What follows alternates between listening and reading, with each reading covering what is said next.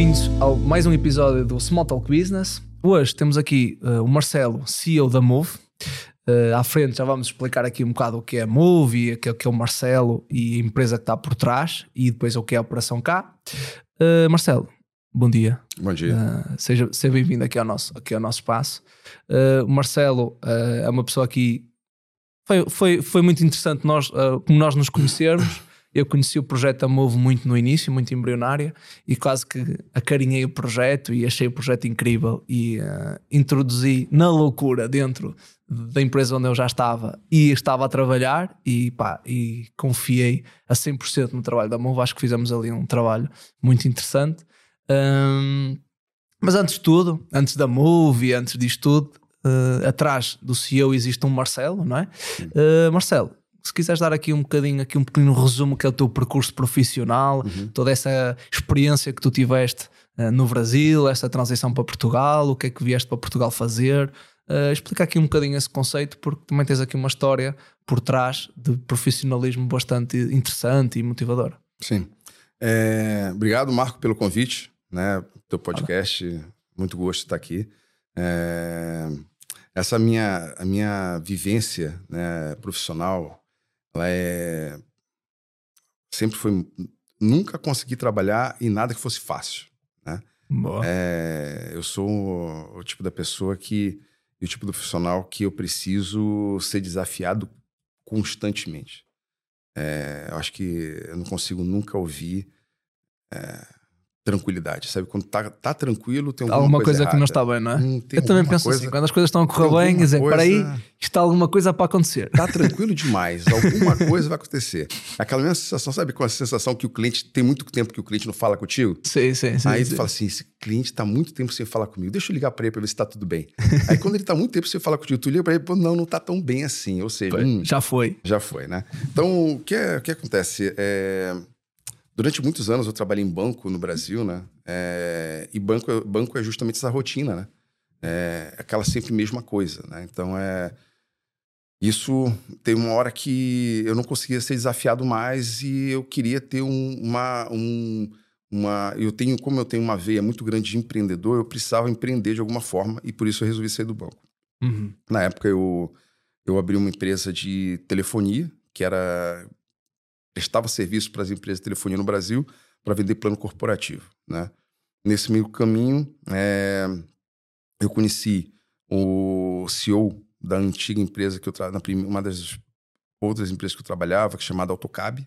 Né? A Autocab era uma, uma empresa de mobilidade. Ela, desenvolveram um, um software que fazia geolocalização dos táxis e otimizava o processo inteiro de de, dos, dos, das chamadas né, uhum. de táxi. Né? Na época, Sim, a pessoa estava atrás é, do telefone, telefone e, conseguia então, distribuir ah, o que estava melhor era posicionado. Tudo, tudo automatizado, o processo. E aí, o que acontece? Eu, eu, eu já estava vindo da... E tu, aí já foi a primeira empresa que tiveste? É, foi a primeira Portanto, tu saíste do banco para abrir... Saí do banco para abrir essa empresa de telefonia, né? E nessa empresa de telefonia, o que, que eu fazia? Eu vendia linha telefônica para quem? Para táxi. Né? Então vendia as linhas de telefone para o táxi. Lá no Brasil, uma companhia de táxi tem 200, 300 taxistas. Pois, né? 400 taxistas e por aí vai. Hum. Então vendia plano corporativo para as empresas de táxi. E no meio do caminho, o doutor Fala, que era o, o CEO dessa empresa chamada Autocab, ele me viu fazendo uma palestra para 300 motoristas de táxi e falou assim: esse, esse, esse gajo, ele é bom no que faz. e aí ele quis me chamar para trabalhar com ele, né? Na época eu estava é, tava sendo aquela crise de 2008 para 2009 não tava, a coisa não estava boa, e eu achei uma boa oportunidade para justamente tirar um pouco da pressão que eu tinha na minha cabeça. Uhum. Ledo engano. Né? Então, ele me chamou para lá. Eu falei assim: doutor, fala, eu aceito a tua proposta, mas eu quero ser único e exclusivamente vendedor. Não quero ter exclusividade, não quero ter nada. Só quero ser vendedor. Ele, tá bom, Marcelo, tu vai ser meu vendedor. Tá bem. O que aconteceu? Em três meses eu vendi um volume absurdo que nem ele acreditou. Ele falou assim: aí ele pegou, me liga dos Estados Unidos, liga da Inglaterra. Marcelo, tudo bem? É, eu quero, eu tenho um presente para te dar. Eu falei, o que, doutor? Fala. Eu quero que tu seja o CEO da empresa no Brasil. Eu falei, não, doutor. não, doutor, fala, eu não quero, não, doutor. Fala, deixa eu aqui quieto, fazendo minha venda, ganhando pensão. Não, Marcelo, mas eu preciso que você me ajude a fazer isso. Eu falei, tá bom, doutor, fala, vem para cá para te conversar. Ele vai, pega um avião, Tipo, dois dias depois, sai na Inglaterra, pega o avião, embarca, é, desembarca em São Paulo, me chama lá para conversar. Marcelo, quero que você seja o CEO da empresa para cuidar, preciso que você me ajude a fazer a empresa andar. Eu falei, tá bem. Me reuni com o contador, me reuni com os contabilistas, me reuni com, com o advogado, tudo. Quando a gente foi ver a empresa, a empresa estava com um rombo financeiro gigante e estava precisando é, reerguer a empresa. Uhum. Ok, estudamos o mercado e tudo mais, é, vimos que existia um gap gigantesco nesse nível de tecnologia e começamos a introduzir isso, esse, produto na, no Brasil. Resumindo a história, a empresa em um ano virou referência de mercado no Brasil, faturava muito dinheiro e eu fui levando a empresa até 2018 2018, isso. Até 2018 foi quando o Doutor Fala acabou. Quase, né? é, foi quando o Doutor Fala pegou e faleceu. Né? Aí o Doutor Fala faleceu, é, acabou, teve uma. Teve um, uma. 2018, não minto, desculpa. Foi 2014. 2014. Ah, okay. O Doutor Fala faleceu, infelizmente. Aí acabou assumindo a família. Houve certo atrito na época com, com, com a equipe que acabou assumindo não fazia muito sentido mais a situação para mim. Houve, houve um certo impacto do falecimento dele, eu era muito próximo dele. E aí surgiu a oportunidade para ir para uma outra empresa chamada UAPA, né? que a UAPA é, era uma empresa similar à Uber, só que voltada para o mundo corporativo. Né? Então, o que, é que eles faziam? Eles vendiam a solução corporativa é, de, de, mobilidade para as companhias, de, para as empresas. Que, como é que funcionava no Brasil na época o táxi? Né? O táxi no Brasil na época funcionava tipo assim: eu te dava um bolo de papel, que era um voucher, e o funcionário, à medida que ele ia precisando do táxi, ele ia preenchendo o voucher. Qual o grande problema disso? Aquilo era um cheque em branco. Então, acabava acontecendo muitas vezes do funcionário fazer uma parceria. Ah, Marco, tu é meu funcionário, ok. Ó, a corrida deu 50. Ah, Marco, bota aí 70 e me dá o troco. Então, existia muito isso. Então, o que acontecia? As empresas gastavam muito dinheiro. E a UAPA deu a solução para isso, né? Que era, ela botou, é, automatizou esse processo inteiro de forma eletrônica e, e, os custos da empresa de cara, só de implementar, caía em 30%. Porque passava a ser Total. tudo 100% controlado, né? Uhum. Eu entrei na empresa. Sim, aí, só, só, aí limitava a ineficiência que havia nessas cobranças. E fora a otimização do processo, por aí vai. Né? É, quando foi em 2015, eu fui convidado para ir para a empresa em 2014, e o intuito era a empresa ela estava muito focada em cooperativas de táxi também, né? E para poder fazer a empresa crescer, tu tinha que descentralizar esses, é, esses serviços das companhias de táxi, é, porque a, a, companhia de táxi pagava uma comissão muito pequena para a empresa, uhum. e a ideia era seguir na mesma linha do Uber, que era o quê? Botar motorista autônomo esse motorista autônomo pagava, acabava é, queria pagando... Saltar, queria saltar o intermediário. Saltar o intermediário e direto o motorista, e o motorista é, pagava um valor maior e não precisava pagar a cooperativa. Resumindo a história. Em 2014, nós tínhamos, sei lá, mil taxistas autônomos. E, e a empresa faturava pouco. Quando foi seis meses depois, eu implementei a descentralização das cooperativas. Nós já tínhamos 100 mil taxistas e a empresa estava faturando quase duas, três vezes mais. Né? É, e foi esse mercado, foi isso que eu fiz. Então, a minha, o meu trabalho no, no Brasil era justamente é, pulverizar a, a UAPA a nível, a nível empresarial no Brasil inteiro, criar a ramificação, montar a operação inteira dessas, desses, desses motoristas e e, e, fazer a empresa crescer. Né? Automaticamente, tu tirava um pouco, a, tu tirava a necessidade da empresa depender de cooperativa e dependia só do, taxi, do taxista final. O taxista ficava feliz porque ele ganhava mais, não precisava pagar a cooperativa e, a, e, e nós ganhávamos mais porque o, automaticamente o taxista Isso, acabava então pagando a, gente, um a única mais. coisa todo mundo que ganhava. Toda a gente ganhava, todo mundo ganhava. eliminava-se é. ali o, quem, quem revendia o serviço e... Hum, Pronto. E, e, e, essa margem ficava, se calhar, distribuindo de empresa e o final, não é? Positivo. E, né, e nisso, o que, que acabava acontecendo? A gente é, criou uma ramificação muito grande no Brasil de, de, de, de, motoristas.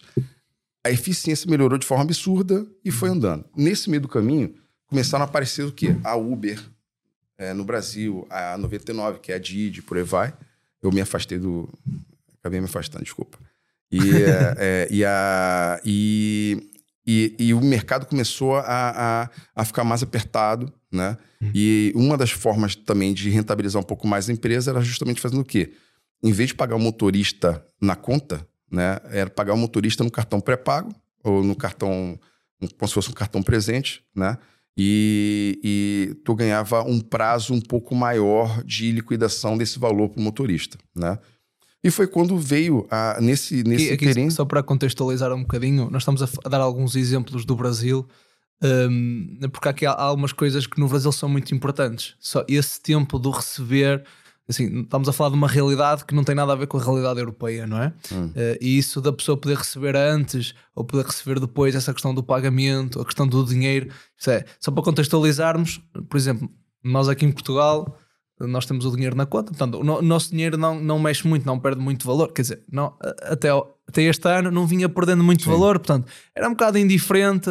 Eh, uma empresa devia aqui, mas depois o fornecedor, mas nós devíamos ao fornecedor e tal. Pá, e aquilo ajustava a ser um bocado indiferente. Nós recebemos hoje ou daqui a três meses, retirando aqui a questão da liquidez, mas o dinheiro Pá, os mesmos mil euros valiam quase a mesma coisa. Sim. No Brasil já não é bem assim. Não, não é. E, Isso... e, lá, o motorista. Estamos a falar que lá as contas bancárias têm. Vocês têm lá o CDI, não é? CDI. E aquilo, sim. tipo, o dinheiro na conta parado rende o CDI. Muitos bancos fazem. Portanto, o dinheiro sim. está parado na conta, está a render. Sim, uh, sim. Para ter uma ideia, e, e, e, nesse mundo taxista, o taxista por si só ele sempre vive endividado. Né? Então é, é ele acaba tendo que. Ele, ele paga para trabalhar. Por que, que ele paga para trabalhar? Porque ele tem que primeiro pagar o carro depois paga a gasolina, depois paga não sei o que, para depois receber. Exatamente. E como é que você vai trabalhar para alguém, só é. recebe no final do mês. Só recebe daqui a 30 dias, né? Ou seja, imagina, Sim. fechei o contrato com a tua empresa, tu vai negociar comigo, ó, eu pago para você 30 dias depois que fechar, que eu recebi a fatura. OK. Só que o motorista, ele não tem como esperar 30 dias, ele precisa botar gasolina agora. Então o que ele fazia? Ele se submetia a um deságio de 10%, 10 a 30% do valor que ele recebia para poder ter o dinheiro na hora. É. E quando nós implementamos o APA na época, ele, esses 30% caiu para 10%. E, é brutal. Ou seja, a, tudo se encaixava, percebeu? E uma das formas de nós fazermos o pagamento era justamente o cartão. Foi quando veio a Move, a, a na, na, época era Flash, Courier, né? Que como é que eu fazia? Para poder eu entregar esse cartão para o motorista, eu precisava de uma empresa que fabricava, fazia o fábrico do cartão e fazia a entrega desse cartão, que era a Flash Courier, né? Ou seja, na época, imagina, eu fazia, eu expedia 40 mil cartões por mês. Né? Então eu acabava sendo um cliente com certa relevância lá. Até porque se calhar tinhas também sempre novas eu, pessoas a entrar. Mês, é, toda hora. Então tinha, sempre rotação, tinha um né? turnover né? gigante de motorista, motorista entrava e saía, e todo mês tinha Sim. que botar, entrar e sair motorista. Uhum. Então tinha uma reposição muito grande com isso. Né? E nesse meio do caminho eu acabei falando muito com o CEO da empresa, né? que era o Guilherme, Guilherme Giuliani. Né? E uh, nós trocávamos muita ideia na época, né? Ele era meu fornecedor e eu era o cliente, né? Uhum. E nós trocávamos muita ideia de pensamento, pensando como é que poderia solucionar as coisas, por aí vai. E acabou que a gente sempre interagia, eu sempre interagia com ele. Quando chegou no final de, de 2018, acho que no final de 2018, Sim. A, a, empresa já chegou, começou, a, a UAP começou a chegar numa situação onde ela estava sendo muito pressionada por outras transportadoras, por outras transportadoras, por outras por empresas de transporte, sim, sim, né? Uber, 99 por aí vai. É... é... que essas empresas chegaram aqui com uma tecnologia. É, era, para elas é muito mais barato ter tecnologia. Um caminhão de dinheiro. Com um caminhão né? de dinheiro e... sempre. Ainda hoje é assim, sim, não é? Ainda hoje a Uber não gera cash flow positivo, portanto, ainda hoje é uma empresa feita para aumentar, aumentar a capacidade. É? E é difícil concorrer com essas empresas. É, e, enquanto você tem lá, um, imagina, um, cliente, um concorrente com, com um bolso sem, sem fundo. Sim, sem fundo. Sim, é, verdade. é, lá não era essa situação. Nós temos, por exemplo, nós fomos contextualizar, nós temos outras empresas assim. Por exemplo, nós no mercado do varejo mundial temos o, por exemplo, a Amazon, que teve 10, ou 10 anos ou 15 anos sempre a derreter dinheiro sim. até ser o que é hoje, sim. para hoje dar dinheiro. E às vezes para empresas nacionais ou regionais é impossível, é impossível competir com isso. Sim. E, e, e, então esse foi um dos grandes problemas. Então começou a ter uma série que precisava fazer ajustes financeiros Chegou num ponto em que eu, como profissional da empresa, já estava numa uma estabilidade muito grande, eu não tinha, e não tinha, por mais que nós quiséssemos, não tinha por onde crescer, e começou a, ter, a, a, a eu ter essa necessidade de buscar uma coisa nova, uhum. né? como profissional também. Nesse meio do caminho, teve uma, tava uma situação muito de estabilidade no Brasil. É, surgiu a oportunidade, é, surgiu oportunidade de vir para surgiu oportunidade de vir para Portugal. A minha esposa é portuguesa. até mesmo já pensando um pouco na família, segurança, por aí vai. Fizemos alguns planejamentos e vimos que, e aí nisso, né, nós vimos que Portugal tinha um mercado muito atrativo para o ramo de, de, de entrega, né? Uhum. É, transporte, que existia uma certo, um certo déficit. E, né? e, sim, existia aquela alguma arbitragem né? É, para se poder ganhar. É, e, e, só que qual foi o engraçado? É que, como na época muitas empresas não tinham tanto engajamento tecnológico, toda a pesquisa que eu fiz. Eu acho que, eu acho que até nenhuma tinha. É. é isso a gente está falando de 2019, né? E aí, o que acontece? Todos, todos, os, todos os estudos que, nós fiz, que eu fiz foi completamente furado, né? aí tudo bem. Nisso, eu saí Mas qual daí... era... Mas contextualizando, eu queria se calhar aqui fazer algumas perguntas, não é? Um, primeiro tu passas de ser essa pessoa que sempre liderou uh, empresas e projetos de, de dimensão elevada, não é? Um, essa, essa tomada de decisão um, de, de vir para Portugal familiar. foi só uma questão familiar, familiar desafio familiar. empresarial, porque acaba por ser uma dimensão muito diferente. Marco, é, hoje ter uma empresa no Brasil e em Portugal não tem nada a ver, é. não é? Marco, eu, eu, quando eu vim para cá, eu não estava pensando em trabalho ou nada disso. Eu estava pensando em vir para cá. Eu estava pensando em vir para cá para poder ter um pouco mais de tranquilidade com a minha família, dar segurança para minha família, dar um pouco mais de estabilidade para ela. E esse foi o pensamento de eu vir para cá. Né? É, é, o Brasil estava uma pressão muito grande de tudo. Né?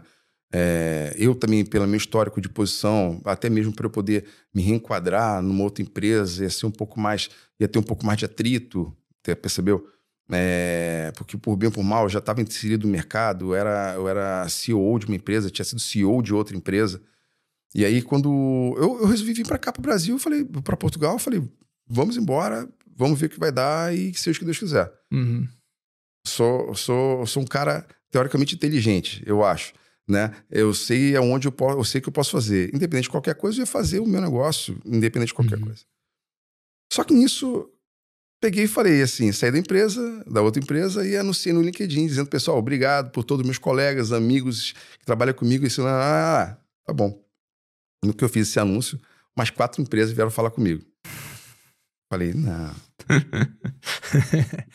Não, de não novo. faz isso. Eu tô querendo ir pra Portugal, ficar quieto, comer lá, um, tomar meu vinho, comer um pouquinho de bacalhau, trabalhar só um pouquinho. Nisso o, nisso, o Guilherme me pegou e falou assim: Marcelo, preciso falar contigo. Falei, tá bom.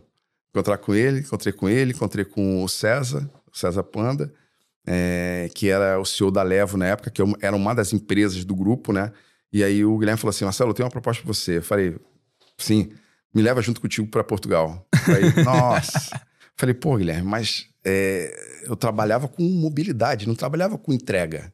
Ah, mas quase a mesma coisa. Tu, tu, tu levava uma pessoa de um ponto para o outro, tu leva a mercadoria de um ponto para o outro. Falei, tá, faz sentido, né? Só que o projeto inicialmente da Levo era trazer para cá mobilidade com, com mota, mota, né? Só que aqui, na época, o mercado era 100% delivery, uhum. não de, de entrega de mercadoria. Sim. E um pouco antes de eu vir, mudou a, a, a estratégia toda, não vai levar a Move para lá. Só que uma coisa é você levar uma startup, outra coisa é você levar a empresa né, para cá.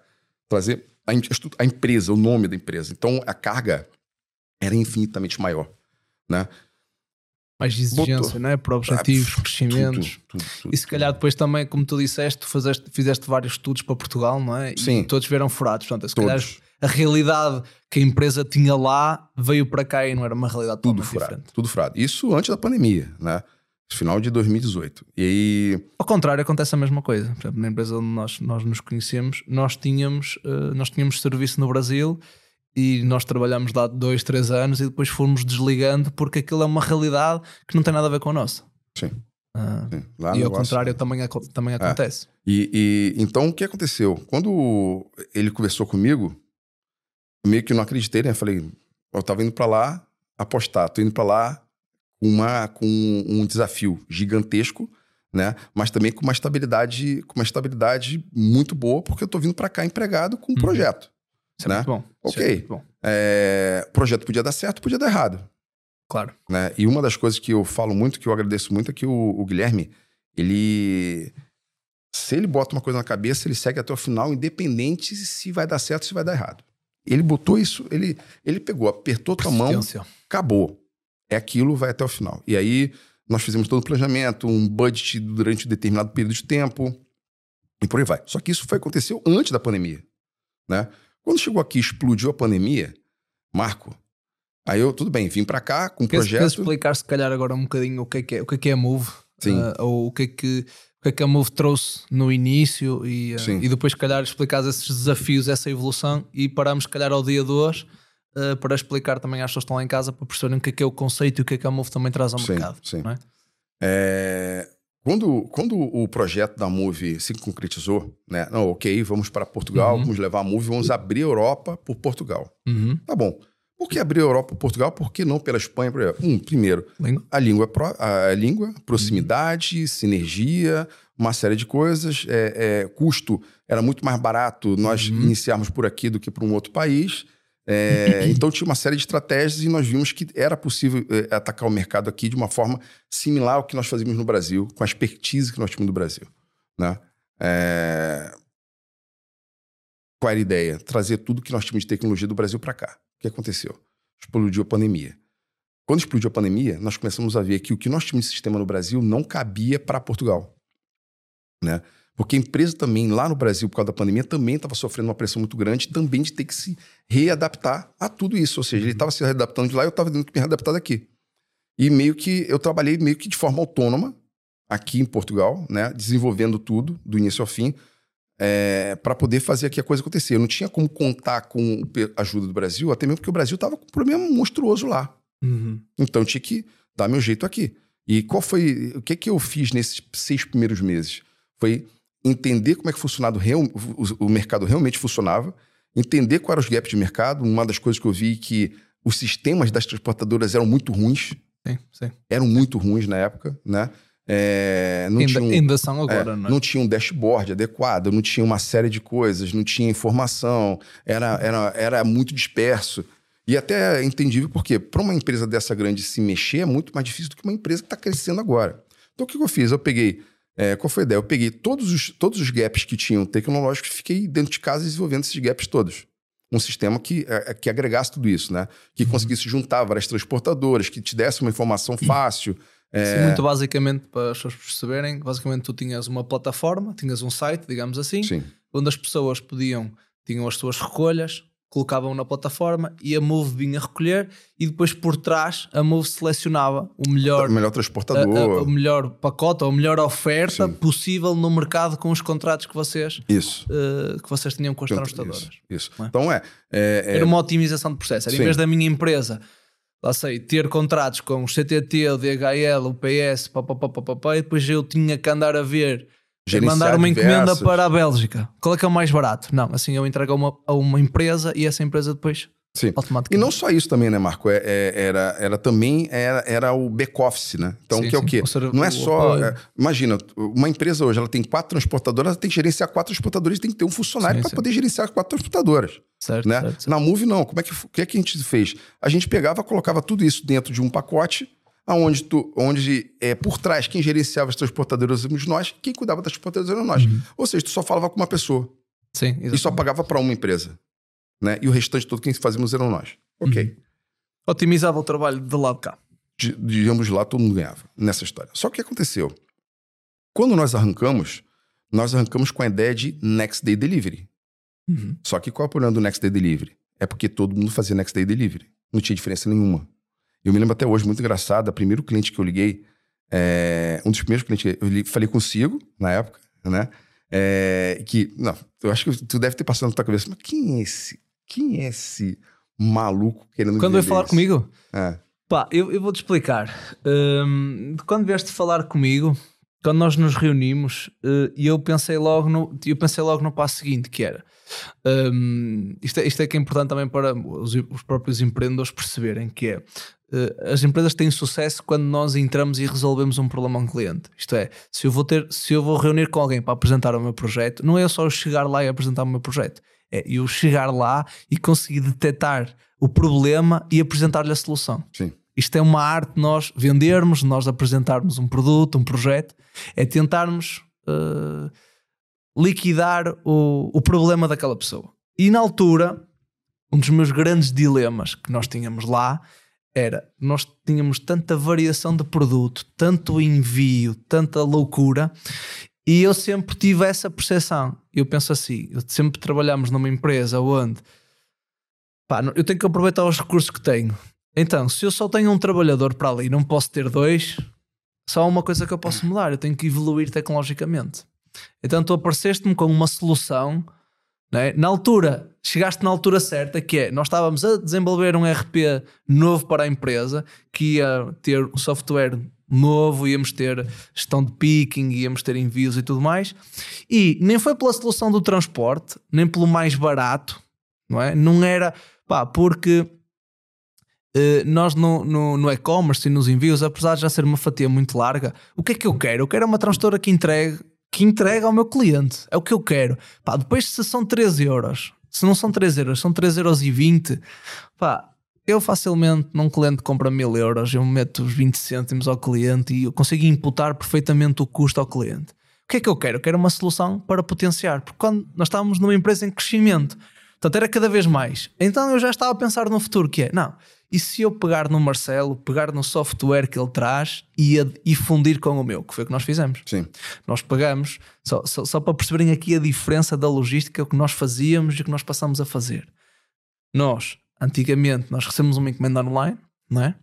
Nós processávamos a fatura, manualmente íamos em, selecionávamos na transportadora que quiséssemos, na DHL ou, na, ou no que fosse, registávamos lá o pedido, aquilo imprimia a etiqueta e nós íamos ao armazém com a fatura e a etiqueta e o armazém metia lá a etiqueta. Uhum.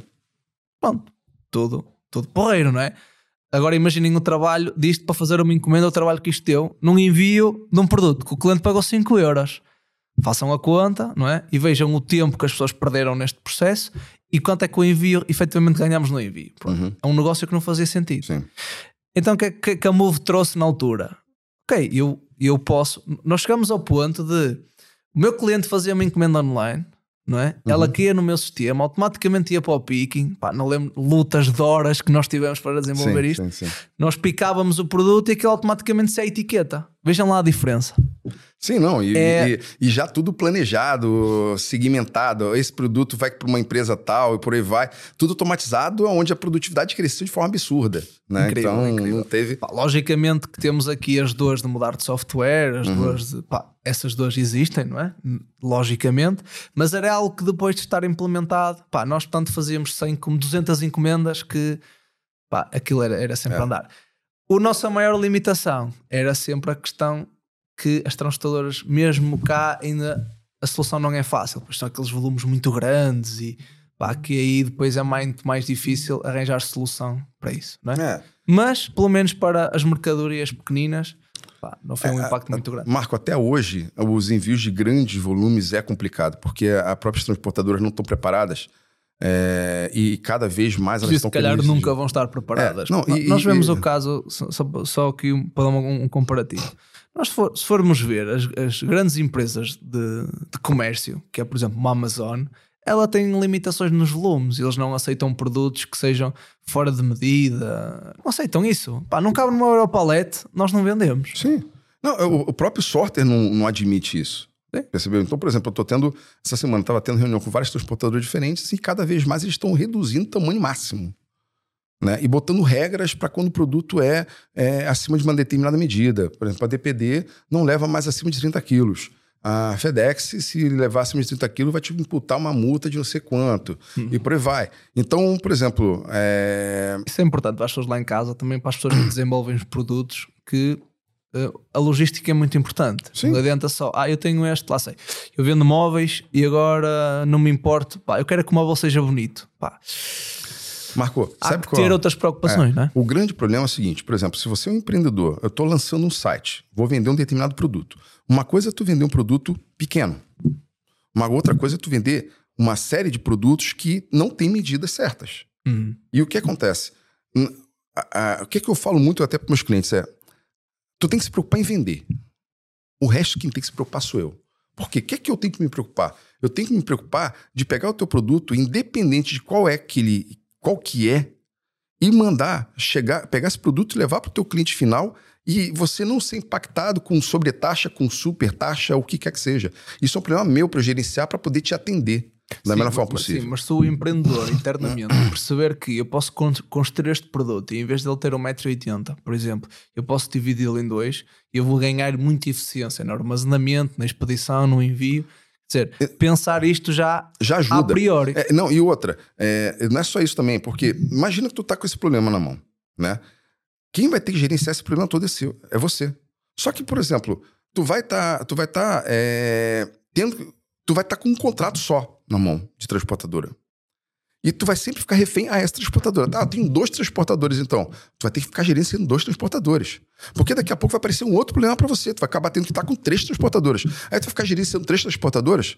Ou seja, eu acho que ter- nós lá, eu acho que onde nós trabalhávamos, eu cheguei ao ponto de ter, salvo erro, eram para aí seis ou sete transportadoras.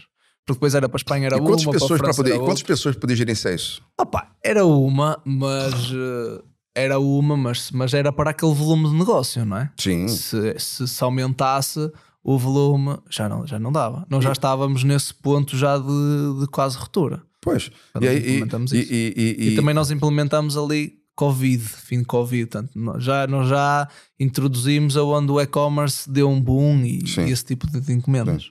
É, então, então qual, era, qual era a ideia, né? Quando nós começamos, inclusive, a trabalhar, era justamente esse tipo de solução.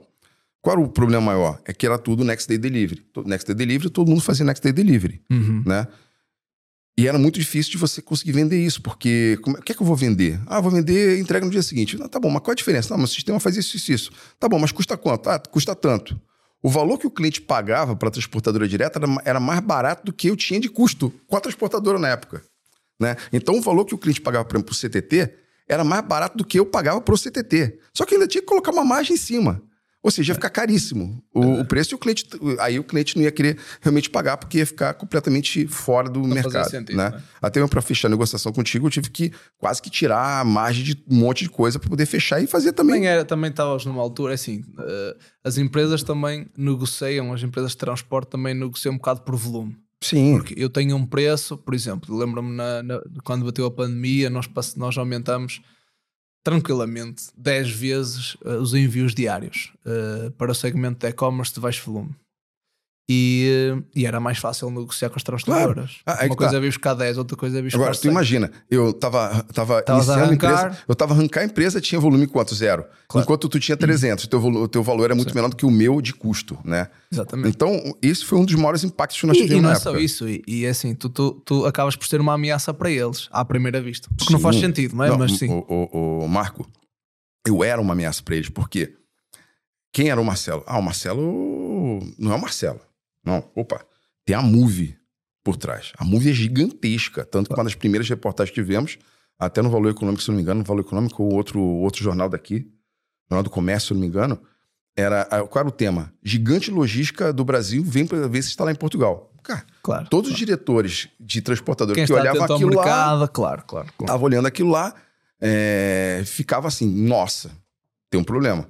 E quem ia querer se associar a mim? Ninguém. Ninguém. Ou então, se ia se associar, tá bom. Mas vinha com um preço lá em cima. Tudo bem. É da vida, vamos arrancar, vamos aprender, por aí vai. Que, que isso também isso é um pensamento um bocado mediocre, não é? Porque imagina, quer dizer, se tivesse. Marco, na verdade, o que, que eu seria? Eu seria um vendedor especializado para eles. Sim.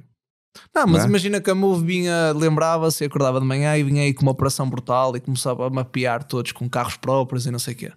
Não é? Era essa a única ameaça que eles podiam pensar que Sim, mas é tipo assim, eu ia dar, tá dando murro em ponto de faca. Era possível fazer isso? Era. Era possível fazer isso, sim. Mas o que acontece? A empresa por si só, ela Mas não era essa o business plan. Não, não. A empresa por si só, ela é extremamente pautada, comedida e planejada. A- a- Isso, é- isso é o cerne da empresa no Brasil. Eu nunca vou. Nós nunca tivemos aquele pensamento de startup. Ah, vamos torrar fortunas de dinheiro para fazer a, fazer a empresa. apare- Não, não. Vamos trabalhar hoje. Bota um, um, um tijolo, depois bota outro tijolo, depois Exatamente. bota tijolo e por aí vai. Né? Então, e foi assim que nós Aquela fomos crescendo. filosofia, eu, eu, eu compro um, vendo, pego na margem, compro acabou. dois e, E por aí vai. Essa era a ideia. Vamos crescendo e se der certo, deu. Ok, vamos em frente. O que aconteceu? Novembro, isso novembro para dezembro, não estava andando bem a situação do Next Delivery. Nisso eu já estava ficando muito estressado, muito preocupado. Foi quando no Brasil, o Brasil lançou o same-day delivery. Né? O que, que era o same-day delivery? Né? Que era uma das tecnologias que nós tínhamos. O cliente comprava e ele imediatamente recebia a mercadoria dele. Tipo, no Brasil já foi uma explosão isso. Tu imagina, uhum. pandemia, todo mundo fechado em casa. Preciso comprar. No que eu acabei de comprar, eu já recebo. Tipo, horas depois, diferença. Nisso eu tô, me lembro até hoje, né? Eu liguei para um, o diretor de uma, uma empresa que, eu tra... que é cliente minha até hoje. Me lembro até hoje. Falei, ô doutor, como é que você tá? Tudo bem, doutor? É, ah, meu nome é Marcelo, sou da empresa Move, eu tenho um serviço para te oferecer. Ah, pois não. Ah, eu, não, o meu sistema é maravilhoso, faz isso, isso, isso, e eu faço entrega para você no dia seguinte. Ah, mas quanto? Tanto. Ele, não, para, meu preço é mais barato que o teu. Eu não quero. Falei, nossa. Desliguei o telefone já assim, né? Olhando para baixo. E aí liguei pro Brasil, falei com o diretor de operação do Brasil, o Andrés. Andrés, aconteceu isso, isso, isso. Ele, Marcelo, faz o seguinte. Pega um produto novo que a gente tá aqui, que é o CMD Delivery, liga para ele de volta e oferece produto. Amigo, peguei o produto, ele me explicou o produto que estava sendo feito no Brasil, né? Como é que funcionava a rotina. Liguei para esse mesmo diretor dessa outra empresa que me desligou em 10 minutos. A primeira conversa durou 10 minutos. A segunda conversa, que era sobre CMD Delivery, durou uma hora e dez. Amigo, tu imagina, uma rede de lojas, todas fechadas, querendo vender, as pessoas querendo comprar. Qual era o melhor modelo de negócio na época? Era fazer entrega imediata. Exatamente. Ninguém tinha isso. O que, que acontece? O que, que a gente fez? Apresentei para ele, ele falou: Não acredito em fazer isso. Falei: Eu faço. Amigo, tinha, sei lá, tinha acabado nós, de limpar a empresa. Nós tivemos esse serviço, não é? Já, uh, sim. Nós sim. trabalhámos com esse serviço, apesar que nesse enquanto nós estávamos lá, portanto, até eu sair, uh, acho que ninguém sabia que nós fazíamos isso. Uh, entregas Entrava na malha e eu entregava, eu entregava até junto. porque nós, como, estávamos aqui numa reestruturação interna, não fazia sentido nós dizemos, olha, entrega no mesmo dia, quando nós internamente não conseguimos ter pronto no mesmo dia, Sim. apesar da transportadora entregar no mesmo dia. Sim. Mas nós estávamos a trabalhar para que um dia nós tivéssemos essa entrega no Sim. mesmo dia. É, e outra, é, essa empresa é uma empresa de cosmético, né? Então era muito mais rápido e eles fazerem essas preparações Já estava ali pronto. Já estava lá, né? É... Mas às vezes eram encomendas de, logisticamente eram. Ah, eu pronto, sei. E aí, complexas. e aí, qual foi, qual foi a teste? E nós fizemos um dia. Eu falei assim: ó, deixa eu fazer um dia de teste para você. Né? É, ele me deu 50 entregas. Aí me lembro até hoje. Pegou eu, meu cunhado na época, a gente saiu com o carro e a gente ficou lá de 8 da manhã até 6 da tarde para entregar 50 entregas. Eu rodei meio mundo de lugar. Eu rodei muito. Eu saí é, Porto, Maia, Gaia, mas eu entreguei no final do dia as 50 entregas. Aí eu falei para ele: ó, consegui entregar. Ele, ah, tá bom. Semana que vem, então vamos começar a brincar semana que vem. Eu falei: tá bem. Fizemos mais um teste, também correu bem. Tá bom. Nisso começamos a fazer as integrações do sistema, né? Uhum. Nós tivemos o sistema do Brasil, com aplicação por GPS, tudo que imaginar, roteirização automática, mas era uma tecnologia do Brasil que eu trouxe para cá, né? Não tinha essa tecnologia para poder implementar isso com a velocidade que eu precisava. Uhum. Ok. Fomos fazer a implementação, o que aconteceu? O sistema não funcionava. o que acontece? Vamos lá. Precisava fazer a coisa acontecer. Então a roteirização era feita por Google na época. Né? Então pegava tudo que entrava via API, entrava por API marrenca, eu tinha que fazer roteirização pro Google, era coisa de maluco. Eu tinha que chegar, tipo assim, a operação começava às 8 da manhã, eu tinha que chegar lá às 6 para poder conseguir dar tempo de roteirizar tudo e separar. os códigos todos é. ali. e aí, qual foi o problema todo na época, né? É, é que eu tinha um carro. O volume veio. Esse carro ficou ocupado. Daqui a pouco ele liberou mais. Opa, eu tenho que pegar mais um carro, né? Aí eu tinha, você ia ter dois carros. Daqui a pouco veio mais. Caramba, e agora?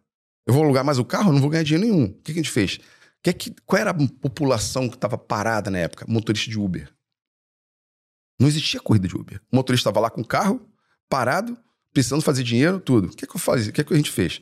Peguei aquele volume todo de entrega, chamei esses motoristas todos que estavam parados, estavam precisando ganhar dinheiro, mandava falar para ele assim: ó, tem aqui 40 entregas para você.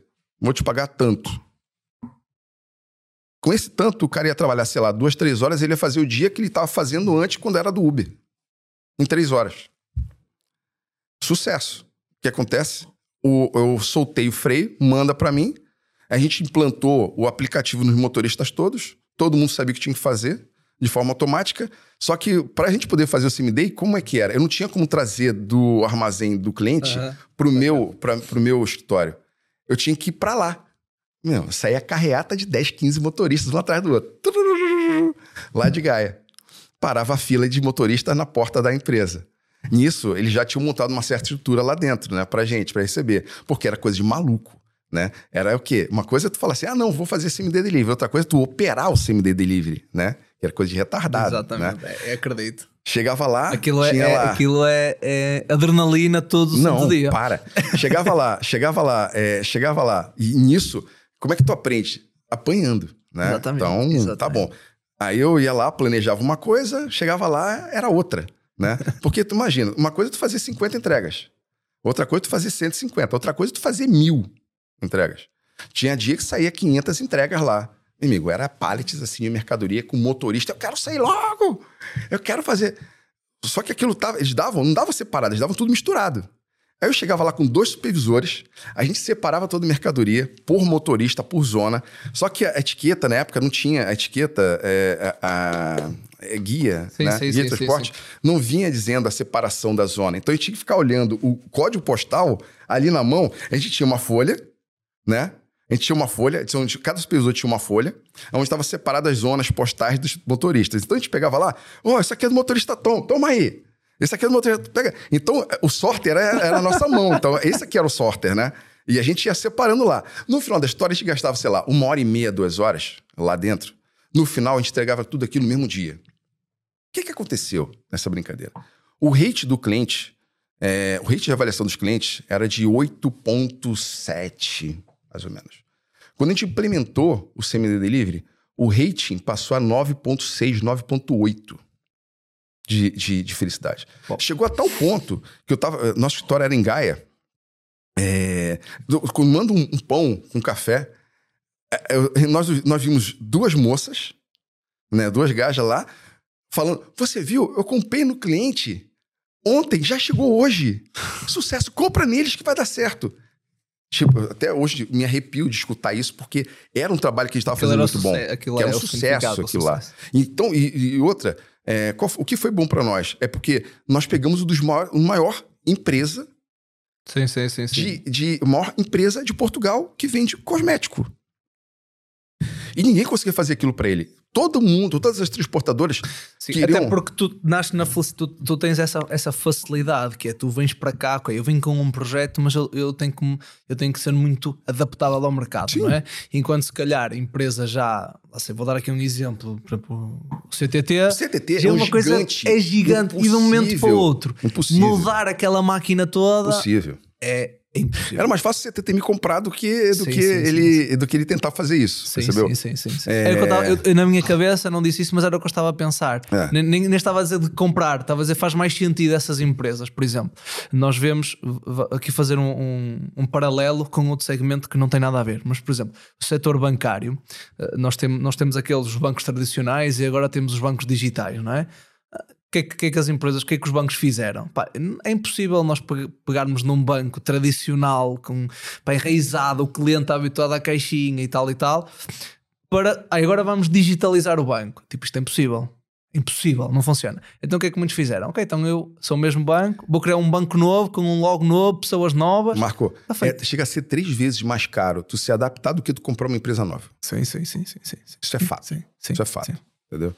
É, é, então, é, é, é, foi esse movimento que nós fizemos, foi muito bom. Né? E aí, o que aconteceu? É, Quando chegou lá para meados de 2000 e... Quando chegou no final do primeiro trimestre de 2021, né? O que aconteceu? Acabou a pandemia. O que aconteceu? Todas Uma- as lojas abriram.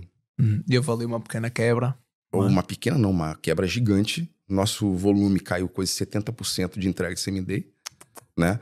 E ficou apenas o next day. E esse cliente se manteve, né? Graças a Deus, o cliente se manteve, só que o volume muito menor do, Uhum, que, claro. do que ele tinha, porque Agora as pessoas estavam ávidas aí na loja. Elas queriam ir na loja, elas queriam pegar no produto, Uhum. né? Então houve esse movimento aí durante os dois meses nisso daí muito forte, né? E aí foi quando começou aí um pouco do modelo que nós estamos atual, que é, começou a aparecer de forma espontânea, que era o quê? Ah, eu faço entrega para você. E nisso, no meio do caminho, apareceu várias empresas que queriam fazer entrega same-day, né? É, Um dos clientes nossos, que está conosco até hoje, ele é de vitamina, ele falou assim: olha, Marcelo, já que tu tá fazendo uma entrega no mesmo dia, já fica com o produto para mim. Já fica com o meu produto. Precisa tu vir pegar aqui. Tu já fica com o meu produto e tu já expede. Aí eu falei, tá bom. Aí eu, trocando ideia, falando com ele, ele falou assim: eu, por quê? Não, Marcelo, pô, eu tenho aqui um funcionário que eu pago lá X mil euros, mil euros, não sei quantos euros para ele por mês. O que tu vai me cobrar é infinitamente menor do que eu pago para ele. Eu vou usar esse funcionário para fazer outra coisa, vender, por exemplo. Uhum, né? uhum, uhum. Então o que aconteceu? Eu passei a cobrar dele um FII para fazer, esse, fazer o pick e o packing e depois fazer a entrega. Só que o pique, só que esse processo de armazenamento, enquanto ele estava dentro de casa, ou seja, a receita é 100% minha, a entrega eu ganhava quase nada, uma moeda, né? Enquanto aqui eu ganhava o dinheiro inteiro. Falei, tá bom. Falei, interessante isso. O que é que eu fiz? Mesma coisa. Graças a Deus eu tenho uma, uma empresa gigante por trás. Eu preciso de um do WMS do Brasil. Ah, tá bom. Nisso vem o WMS do Brasil, instala o WMS do Brasil, faz a adaptação e por aí vai. Isso é a diferença de ter uma grande empresa por trás, né? Então é, eu preciso, eles me conseguem me socorrer. Trouxemos o WMS, precisou fazer uma série de adaptações. Só que desse cliente a gente acabou pegando expertise, né? E fazendo essas adaptações todas, nós pegamos expertise para poder escalar para outra coisa, para outro nível. Foi quando nesse meio do caminho nós falamos com, com um cliente de tênis que está conosco hoje, uma empresa brasileira, né? Que de tênis, calçado, mais esportivista e tudo mais. E, e ele tinha necessidade, essa necessidade de, de arrancar aqui no mercado. Mesma situação, não tinha ideia de volume de entrega, não tinha ideia do que ia acontecer. Ele precisava de alguém para poder segurar ele uhum. e ajudá-lo como fosse possível, né? Tudo bem. É, ele não sabia como é que ele ia operar e eu não sabia como eu ia operá-lo, né? Porque o grande problema do fulfillment é isso, né? E isso é, é, o que nós estamos fazendo hoje, que depois até se quiser eu explico um pouco melhor, né? Que é a maioria das. E a, nós depois a... também vai estar a passar aqui algumas imagens que nós temos é. no armazém para as pessoas também terem um bocadinho noção uh, o que é que é Move, o que é que é hoje, a questão do armazém, essa, essa parte que estás a falar da logística, porque isso é um serviço muito interessante para quem, quem está a iniciar no e-commerce, porque o e-commerce até ser rentável para nós termos uma pessoa no armazém. Nós, nós falávamos isto antes da reunião, estávamos a falar sobre isso, uhum. não é? Uh, quanto é que não custa um funcionário para não estar a fazer armazenamento, documentar, expedir? Que seja, é difícil arranjarmos alguém que queira fazer isto tudo com estas competências, não é? Sim. E no início, quem é que vai fazer? É o dono da empresa. Sim. É? E só que o dono da empresa tem que se preocupar em vender. Exatamente, o dono da empresa tem que estar preocupado. Eu quero é clientes na minha loja, revendedores, Sim. para vender o meu produto. Não é? é? Mas depois vai estar a passar aqui algumas é. imagens para as pessoas terem noção do que é que nós estamos a é. falar em termos operacionais. Então, o que aconteceu? Esse cliente, que, que, que, que esse clientezinho de vitamina, né? Mandou para nós uma meia dúzia de caixa, montamos lá uma estrutura para ele, uhum. dentro do armazém. Na verdade, não tinha nem armazém, era um box que era em, era em Lisboa. Esse box nós usávamos para fazer, a, fazer o transbordo do que vinha do porto uhum. desse outro cliente, né? E aí chegava lá fazendo. Só que tinha um espaço lá que a gente botou uma estante, como essa aqui. Exatamente, né? e metal alguns produto produtos. lá. Ele vendia, nós pegávamos o produto e fazíamos a entrega. Tudo bem. Só que nesse meio do caminho veio esse outro, tipo assim, de forma espontânea, veio esse outro cliente e falou assim: olha, quero. Ah, tá bom. Só que o que que estava vindo? Era um contentor de 40 pés de mercadoria. Não era caixinha era um contentor de mercadoria. Eu falei, hum. Aí eu falei assim, oh, Guilherme, liguei pro CEO do Brasil, né? Guilherme, tô com um cliente assim, assim, assado. E aí? Vamos, vamos apostar? Ele, vamos. Tá bom. Então vou procurar um armazém para a gente poder para esse negócio e vamos ver o que é que. E, e uhum, vamos se preocupar uhum. em, em trazer esse cliente. Vamos se preocupar em tentar encher, né? Porque aí quando a gente começa a falar de, de armazenamento fulfillment, é, é, tu precisa sempre, tu tem sempre ter, tu tem sempre aquela meta de preciso encher isso uhum, rápido, uhum, né? Uhum. Para poder todos os custos se pagarem, né?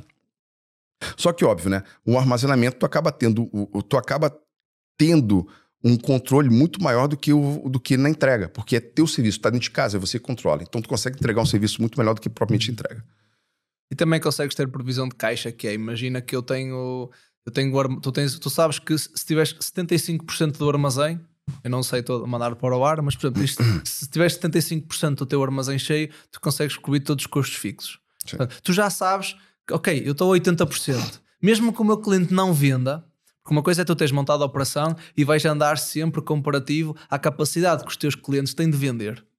é? Se houver aqui uma crise, imagina uma, uma recessão, o que é que vai acontecer? As vendas vão baixar, é? E tu não consegues controlar isso e as tuas vendas também vão baixar. Se tu conseguiste ter dentro do armazém, opa, lutares, ok, eu tenho menos estoque, então vou sacar mais um cliente, mais dois clientes para, ok, eu, eu vendo menos por cada um, mas pelo menos eu garanto que o meu armazém está a 75 e eu pelo menos no final do mês consigo pagar as contas, não é?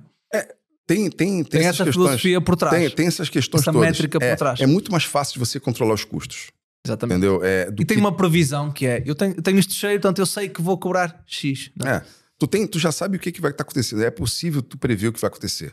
E aí, tipo assim, tu já sabe quais são os teus custos, tu já sabe quanto é o teu custo pessoal, tu já sabe quanto é o teu armazenamento, tu sabe qual é a tua capacidade. Uhum. Se esse armazém tiver 100% lotado, tu sabe quanto tu vai ganhar. Se- e dali é decréscimo, né? Exatamente. Mas É. também se for decréscimo, pode ser decréscimo pela expedição, portanto vais ganhar mais à frente. Sim, é, é, Né? tu ganha de um lado, tu ganha do outro, né? Exatamente. É, e se o cliente está vendendo, ele vai querer repor E ele também está e- contente, não é? E, acabou, ele vai continuar né? a querer, querer É. mais e por aí fora. Então, nesse, aí o que acontece? A gente mudou de uma sala de, sei lá, 10 metros quadrados, que eu tinha lá em Gaia, para um armazém logístico de 500 metros quadrados. Pequeno. Armazenzinho. A gente nem chamava que era armazém, era uma dark store. Né? Colocamos lá, compramos lá os porta-pallets, Eu os essa, rack. eu essa acho que não conheci Não, dos 500 acho que não foi. Eu- não, tu foi Não, naquele eu lá. fui de Gaia.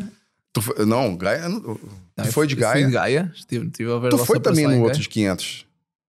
Tu foi no de 500. Com certeza tu foi Então já de 500. mudaste então. Já mudei. Ah, ok. Eu Boa, tô no de boa, 2000 boa. agora. 2000, boa. 2000, já não tem espaço também. Boa, boa, boa. É, é, aí a gente foi para esse de 500. Eu lembro-me que até eu lembro-me na altura foi quando tu compraste os carros, os, carros, os carrinhos elétricos. É, é, esse carrinho elétrico também não deu certo. Não deu certo? Não, não. Carrinho elétrica não segurava o. Não segurava. As carrinhas elétricas. Carrinha elétrica é uma coisa muito boa na teoria. Né? Porque a carrinha elétrica ela tem um problema que é. Tu, ela, tu, tem que, tu tem que fazer um round muito pequeno com a carrinha elétrica. Só que na época que nós tínhamos a carrinha elétrica, o nosso round era muito grande. Eu tinha que fazer uma volta muito grande com ela. E o que acontecia? Umas duas ou três vezes o carro parou no meio do caminho. não tava carga. Né? E isso porque já era uma carga dupla. Né? Então não, não, não dava muito certo para a época. Né? Hoje em dia.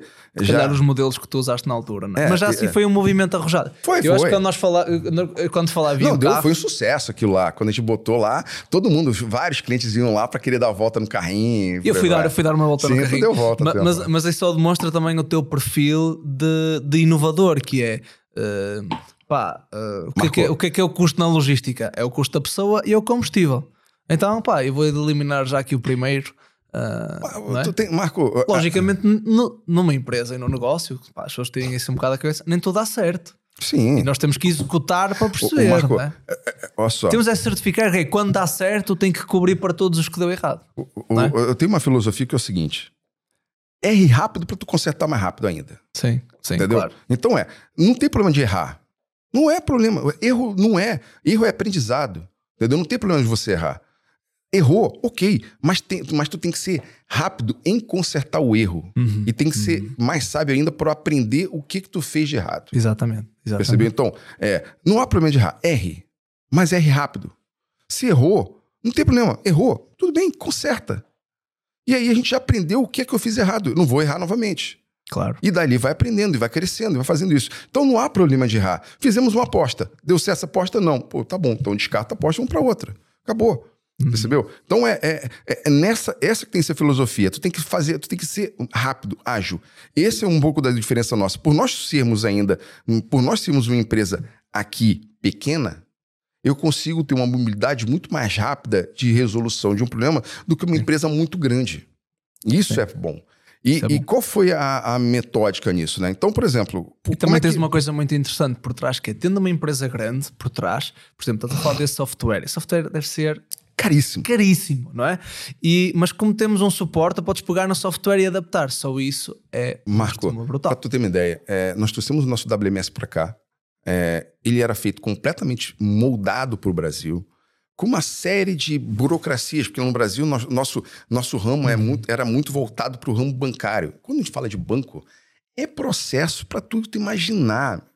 Claro, porque um cartão, Era- era- um cartão não pode ser entregue a uma pessoa que não, é o Não. titular e depois vai É, o PIN e, o e- código e, tal, não é? É, é um monte de coisa que passa aquilo ali. Para poder o produto sair do armazém, precisa ter passar por um, por um departamento que vai fazer a requisição para depois passar por outro departamento de expedição. Isso tudo numa área segura é um caos. Hum. Que- o- a pessoa que pica não pode ser a pessoa que fez o packing. é, é, é muita burocracia. E aqui, ao contrário, a gente tem que ter agilidade no processo, né? Então, quando a gente foi trazendo para cá, e qual é a facilidade nossa? Por ser um sistema nosso, eu, a gente adapta muito rápido. Muito rápido. Isso é, uma, isso é, é, é a facilidade do processo.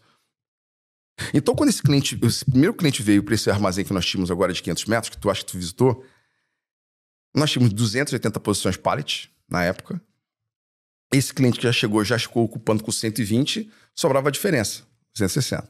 Aí tá bom. Aí eu daqui a pouco fui lá, né? É, chegou o cliente, um caos dentro do armazém, o sistema não estava adaptado como precisava ser. Nós fomos, é, nós fizemos um modelo. Então o cliente falou assim: não, Marcelo, é aquilo que eu falei, né? É, é, muitas vezes o cliente ele não tem noção de se ele vai vender muito ou não. Então uhum. eu sigo, a gente seguia mais ou menos o que o cliente falava: não, eu, eu vou vender e-commerce. Ok, se tu vai vender e-commerce, eu preciso ter o teu produto num BIM. Deixamos uma parte do produto, deixamos 10% dos produtos dele em BIM. O resto todo em REC. Ok. Um mês, nada. Dois meses, nada. Três meses, nada. E tá lá. Batendo BIM. Aí, nisso, teve um dia conversando com ele. Aí, quem que resolveu? Vamos agrupar tudo e vamos organizar os pallets por SKU, por referência. Uhum. Eu ajudei o cliente que eu reduzi o custo dele, que não precisava ter em BIM, uhum. reduzi o custo dele para pallet. Uhum e otimizei o meu processo interno para poder achar a mercadoria de forma mais rápida. Não é tão rápido, porque preciso ficar movimentando pallet, mas ajudou o cliente também por outro lado. Fiz um post no LinkedIn dizendo: pô, legal, nós, é, é, o, nosso, o nosso cliente tão querido do Brasil chegou, tá assim, assim, assim. Daqui a pouco, outro cliente, né, que é de uma das maiores redes de produto pet do Brasil, é, mandou mensagem para mim no LinkedIn: Ô, oh, Marcelo, tudo bem? Sou Fulano, sou CEO aqui da empresa tal. É, tô com um problema. Ele, o que que houve? Não, que eu tenho um armazém na Holanda, tenho outro armazém na França, o, o atendimento deles é horrível, não me dão atenção, não cuido de mim, é engessado, é, tudo preciso mandar e-mail, tem que, eu não tenho facilidade de rapidez uhum. de acesso para. Não, aqui é tranquilo, tu vai falar comigo a hora que tu quiser, tu me manda o um WhatsApp, eu respondo, a gente dá um jeito. O que, é que tu precisa? Não, eu preciso disso, disso, disso. Eu falei, tá, só que aqui no meu armazém só tem espaço para 160 posições pallet. Tu tem quanto? Ah, eu tenho 300. Falei, não vai dar. não vai dar. Não, tranquilo, Marcelo. Eu, tu vai cuidar de mim? Eu falei, vou. Então, vou mandar para você o que dá para tu levar. Eu falei, tá bom.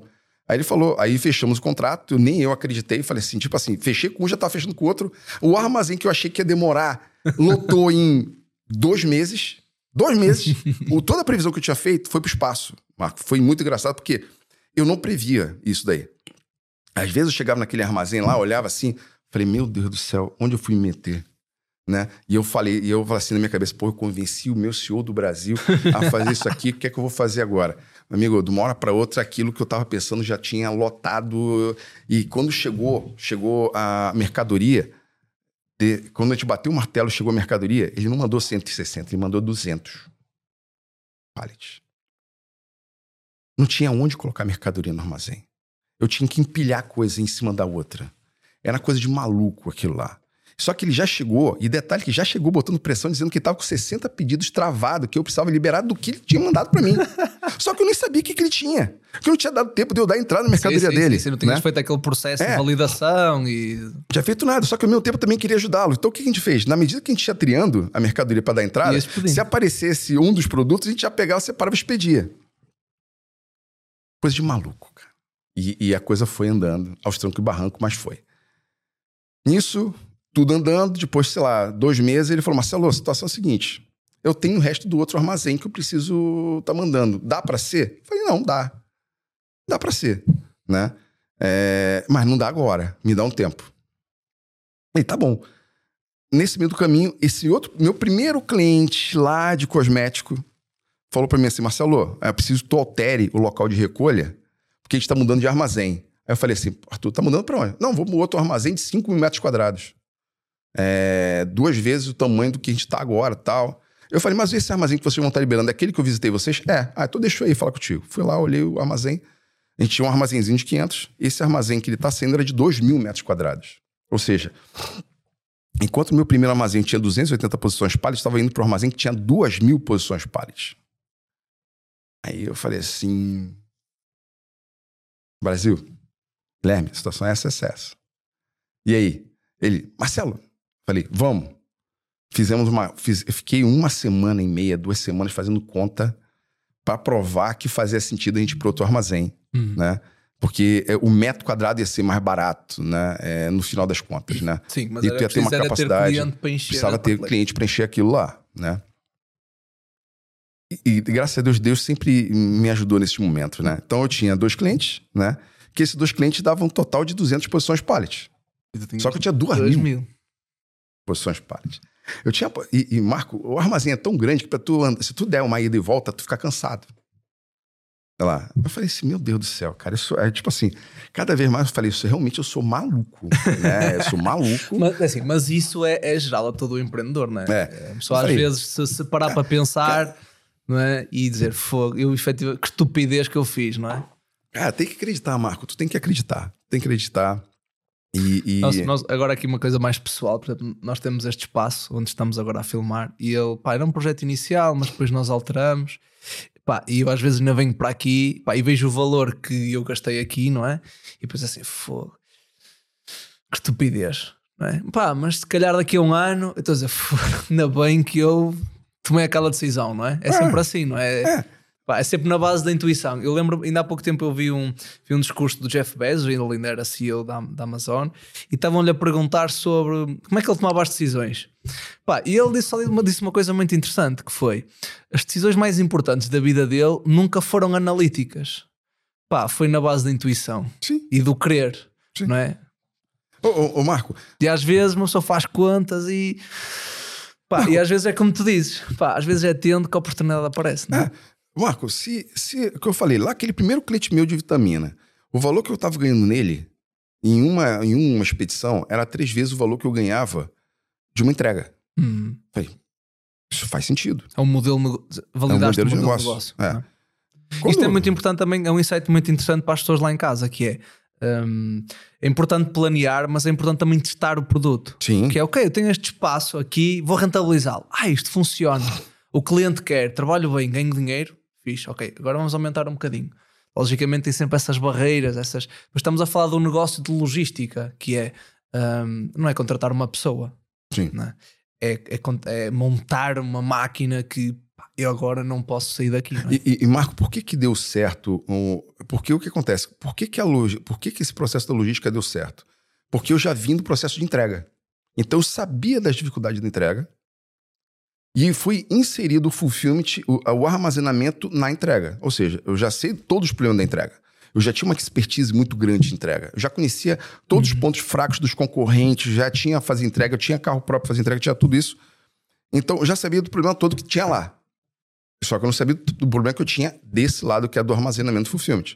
Começamos com um pequeno cliente. Desse pequeno cliente veio um outro grande cliente.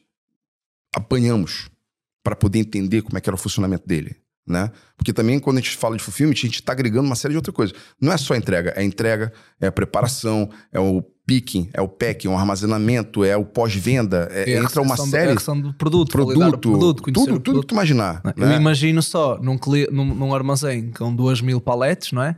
Eh, quantos clientes tu hoje, por exemplo, não deves ter e, E produtos que não têm nada a ver. Que nada a ver. Então eu tenho um produto lá que eu preciso fazer um controle por lote, eu tenho Olha, outro eu que, eu que tive uma, eu que tive numa empresa em que o produto era nosso, tínhamos mais ou menos, pá, eu não me recordo, mas eram algumas milhares de referências. Já era complicado às vezes fazer a validação que a malta confundeu os produtos. Imagino vender coisas que nem são Marco, nossas. é- é, só esse cliente de pet, se eu não me engano, são 3.500 referências. Aí tem é, é, o- esse primeiro cliente. Aí, quando continua a história, depois eu vou chegar nesse cliente fulfillment de reversa, logística reversa. E aí é muito engraçado porque é, a, gente foi, a gente aprende sempre aquele negócio, né? Tu toma um tropeço, tu levanta rápido. O negócio é tropeçar e levantar rápido. O que é que aconteceu? Quando a gente mal mudou o armazém, e, e Marco, mudar um armazém que seja de 500 metros quadrados é uma complicação gigantesca. Porque o que tu tava na posição A não tem nada a ver com a posição para onde vai. Ou seja, caos. Caos total. Caos total. Só que como eu precisava é, mudar de armazém rápido, porque eu não podia perder o outro armazém, né? É, eu mudei a toque de caixa, Só que quando eu fui me mudar, o meu cliente que estava saindo, porque esse, esse armazém que eu tô hoje era do meu cliente, meu, meu primeiro Sim, cliente sim, cosmético. sim, sim, sim, sim. Ele não tinha conseguido mudar tudo ainda para ele ir lá pro novo armazém dele. Então o que aconteceu? O Metade do armazém era meu, metade do armazém era dele. E nisso, a gente foi lá, fomos lá tropeçando. Eu, eu lidava com os funcionários dele, ele lidava com os nossos funcionários, a coisa meio, meio me ajuda aqui que eu te ajudo ali. E fomos indo, né? Nisso, ficamos um mês naquela situação, só que o armazém precisava ter uma reforma muito grande, precisava, e isso me incomodava muito. Eu, eu, eu sou o tipo da pessoa que eu tenho que ter tudo muito bem organizado. Não posso não ter a coisa organizada. E me incomodava porque o modelo dele de trabalho era completamente diferente do modelo que eu precisava trabalhar com o meu time, né? Só que eu tinha que levar isso o tempo que dava para levar. Tudo bem, deu um mês, ele encerrou a operação. Só que ele encerrou a operação, então eu fui para lá. Imagina, um armazém de 2 mil metros quadrados. No que eu me mudei para lá, me mudei com 200. Mudei hoje, dia 1 de, sei lá, me lembro, foi 1 de junho que eu mudei Uhum. pra lá. Me recordo direito agora também. Ou foi outubro, não sei. É, Eu fui pra lá com 200 posições pallets. Quando eu cheguei lá, ele tinha metade do armazém dele ocupado. Eu falei, tá bom. Falei, amigo, sabe que, sabe que nós temos um relacionamento excelente e tudo mais, mas eu preciso que tu libere pra poder ver se eu consigo vender, né? Sim. Preciso ocupar, preciso ganhar dinheiro aqui. Aí tá bom. Ele falou, Marcelo, vamos fazer o seguinte: eu não tenho como levar essa mercadoria toda.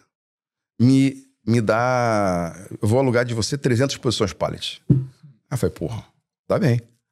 Então eu tinha 200, mais 300 virou 500, sobrava 1.500. Tá certo. Então tá bom, ótimo. Né? Aí esse cliente indicou um outro cliente. Ó, Marcelo, tem esse, esse pessoal aqui também tá precisando de, de armazenamento. E eles estão precisando de ajuda. Eu falei, tá bom. Só que eles vendiam o quê? Eles vendiam. Era, era expositor. Né? E um expositor ocupava duas posições pallet. Né? E aí. Aí ele falou: não, tem esse. Eu falei, não, tá bom, pode mandar pra cá. Eu sou que tava que nem coração de mãe. Pode vir que, que cabe, né? Vem. Falta espaço. É, que não sobra espaço. Aí, nisso, é, essa outra empresa foi lá e pegou mais 200 posições pallet. Ou seja, só eles tinham 500, com mais 200 mil. Já tinha 700 posições pallet, sobrava 1.300. Aí eu falei assim, hum. Daqui a pouco, aí esse cliente que era da, da Pet, ele falou, Marcelo, já que tu tá aí agora, eu já vou fechar os outros armazéns. Eu falei, tá bom. Daqui a pouco ele manda mais 400 pallets. Já estava mais. Já, já, já, já tinha já uma porcentagem. Já tava com, já tava com, batendo 1.200 posições pallets nessa brincadeira. Isto num espaço muito De- curto tempo. De um mês e meio. Imagina. um mês e meio, né? E, e, Marco, eu tô falando assim de operação de armazenamento e tudo mais, e, e com outra coisa acontecendo. E as expedições a acontecer, os outros é, é, clientes. caos total, tendo que arrumar o que veio do outro armazém. Daqui a pouco chega mais 400 pallets do cliente que já estava conosco para poder organizar, e fora ter que gerenciar o que estava do outro cliente chegando. Loucura. Coisa de maluco, né? Ma- É, é maluco misturado com doideira.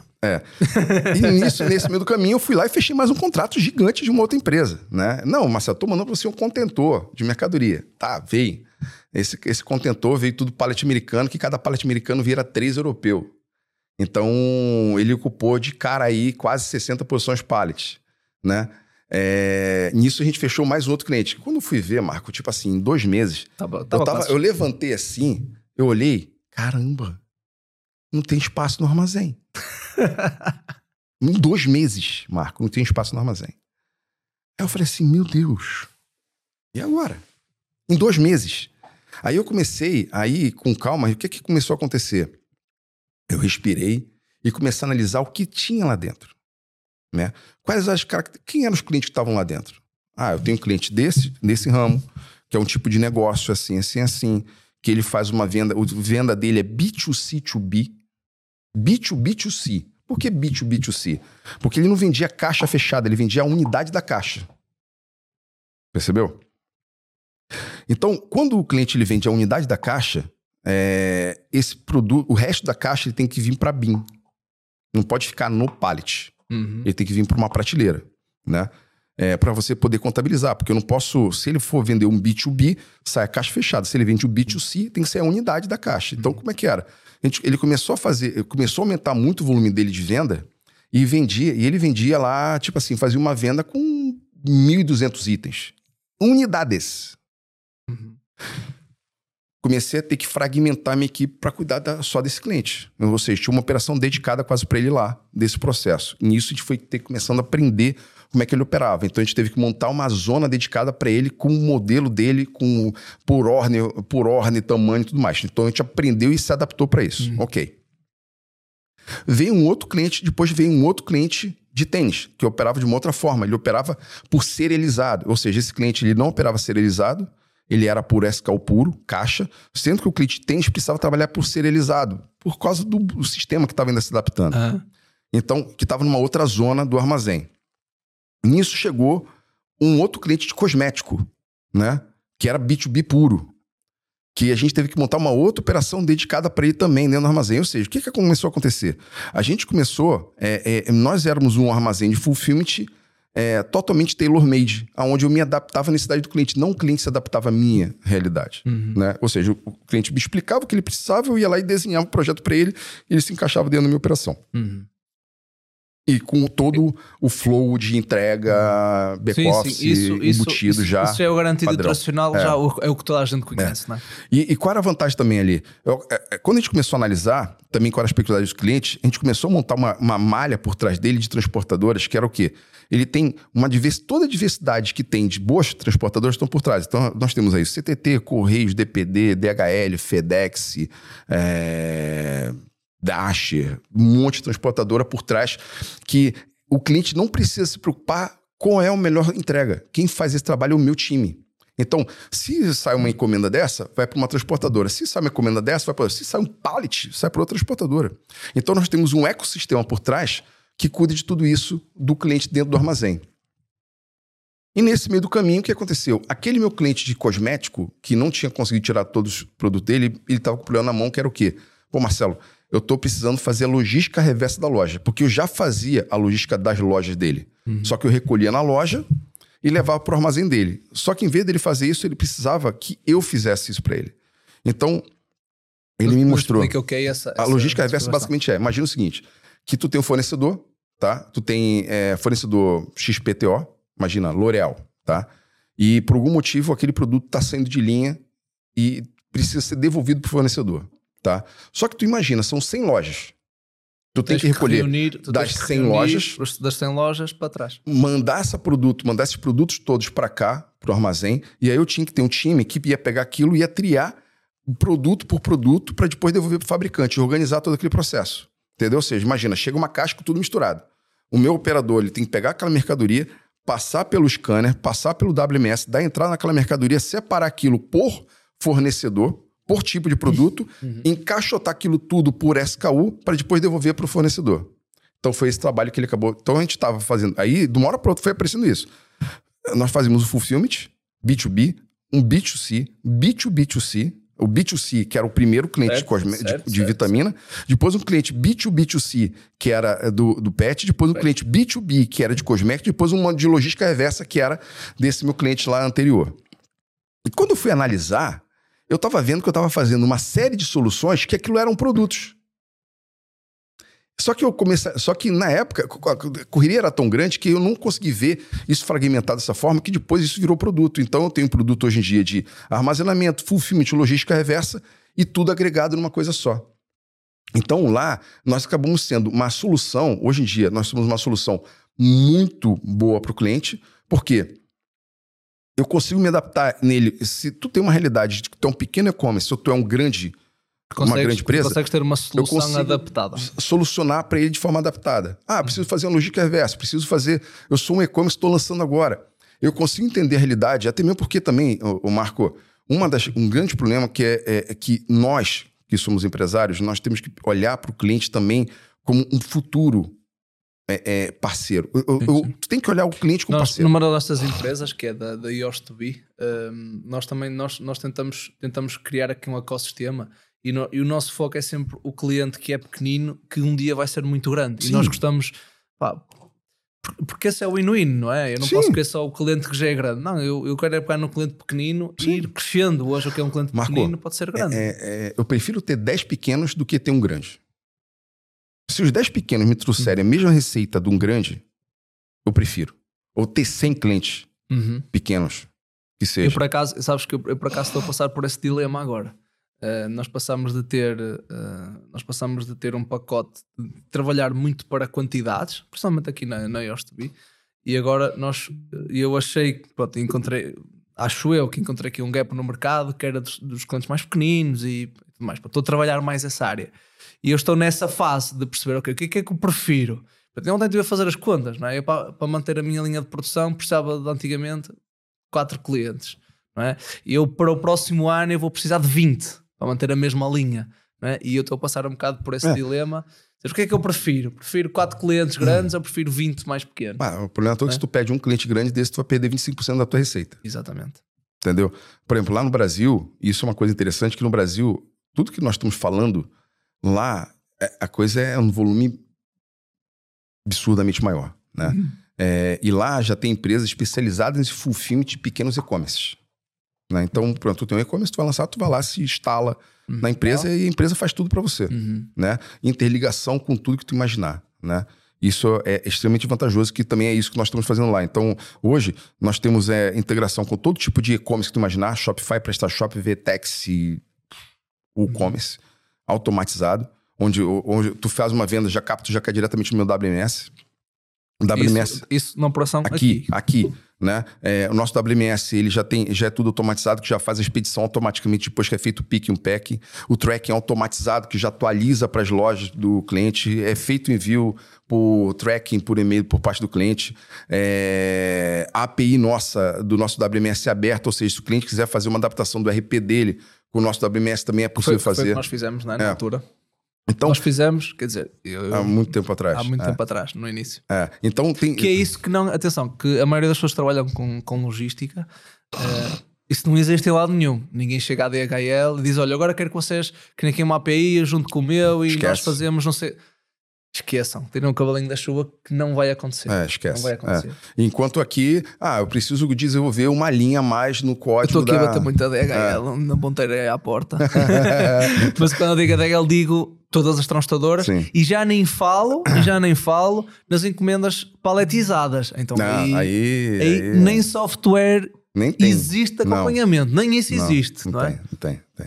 Então é, é, é, é isso é, é, engraçado que realmente as empresas de transporte de carga, basicamente a gente opera de forma manual.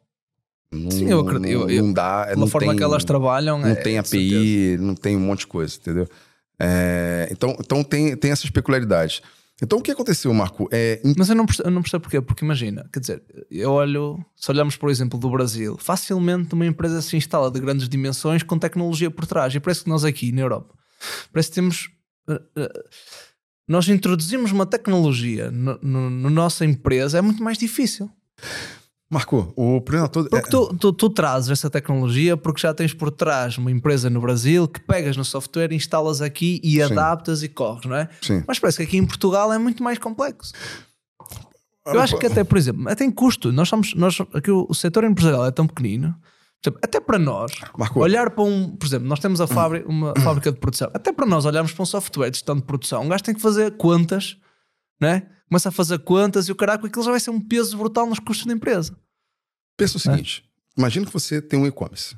Tu faz um. Tu, nesse teu e-commerce, tu faz a expedição de pallet. Tá?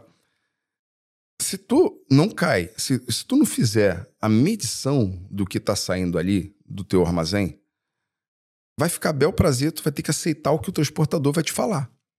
Sim, sim. Eu posso dizer, na empresa onde nós trabalhamos, nós tínhamos um desvio enorme daquilo que orçamentamos até sim. do que aquilo que chegava à fatura. Pois é. Entendeu? Por que disso? Porque tu não tem como provar. Porque o cliente pede-me, eu tenho que lhe dar um preço e só depois é, é o cliente não fica à espera que a transportadora me dê preço. Depois é assim, depende sempre o que é que eu meto na palete. Porque Sim. se eu não tenho tecnologia para me dizer, olha, tu esta palete vai ser assim, vai ter este peso e este volume quando tu fores preparar. Se isto não existe, criar aqui um gap entre o achismo e a realidade. Pois é. Agora tu imagina, aqui tu está falando aí que tu faz 300 expedições por mês, né? É, é, não é muita expedição teoricamente dá para ter controlar de forma manual. Agora, no Brasil, por exemplo, uma empresa não faz 300 expedições por mês, faz milhares, milhões de expedições por mês. Se a empresa não tem uma tecnologia por trás, então por isso que tecnologia no Brasil nem é discutida. Por quê? Porque é default. Se tu não tiver tecnologia, tu vai, tu vai, tua empresa vai quebrar. Uhum. E esse é o pensamento que tem que ser aqui também. Então, por exemplo, eu, ah, nós estamos implementando isso. Então, tu imagina, eu trabalho com vários transportadores diferentes. CTT, DPD, DAX, DHL, por aí vai. Cada uma tem medida, tem uma cubagem diferente, tem uma forma de trabalhar Tem uma diferente, uma, métrica uma diferente, né? diferente, por aí vai. Se tu não tiver um sistema por trás que gerencia isso e controla isso, tu tá lascado por quê? Primeiro, eu sou o teu representante. O teu produto tá comigo, certo? Eu tenho que cuidar do teu produto. Eu sou o teu representante. Eu tenho que cuidar de você, porque você, eu sou você. Certo. Né? Então, meu sistema tem que saber o que está acontecendo, até mesmo porque senão eu também vou ser enganado. Então, porque se eu mando para a transportadora e eu não sei o que eu estou mandando, Uhum. ele vai me cobrar o que é. Ou seja, eu tenho que saber o que eu estou mandando. sim, sim, então, sim. se eu sei o que eu estou mandando, o transportador uma coisa, ah, tá errado. Ó, o pallet tem essa, essa medida, o produto tem essa medida, isso aqui tem tal peso, acabou. Uhum. E se a transportadora tiver conectividade, eles que se adaptem, porque hoje em dia tu consegue bater dessa forma. Hoje em dia, a, a- a- empresa chegou num ponto que, que eu não preciso mais entrar nesse mérito de discussão. Percebeu? Porque é, é, é, nós passamos a ser um fornecedor de relevância. Isso com. Tá falando de dois anos de vida Uhum. da Fez empresa. pouco, não é?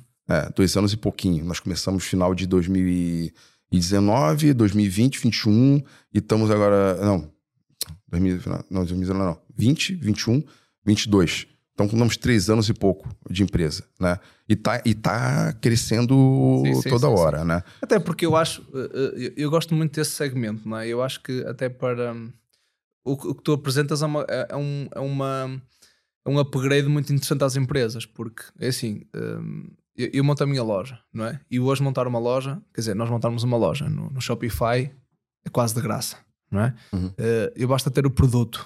Pá, se eu posso colocar o produto, fazer outsourcing desse produto, em que eu não me chateio com o envio, com a recolha, de armazenar o produto, se não vai.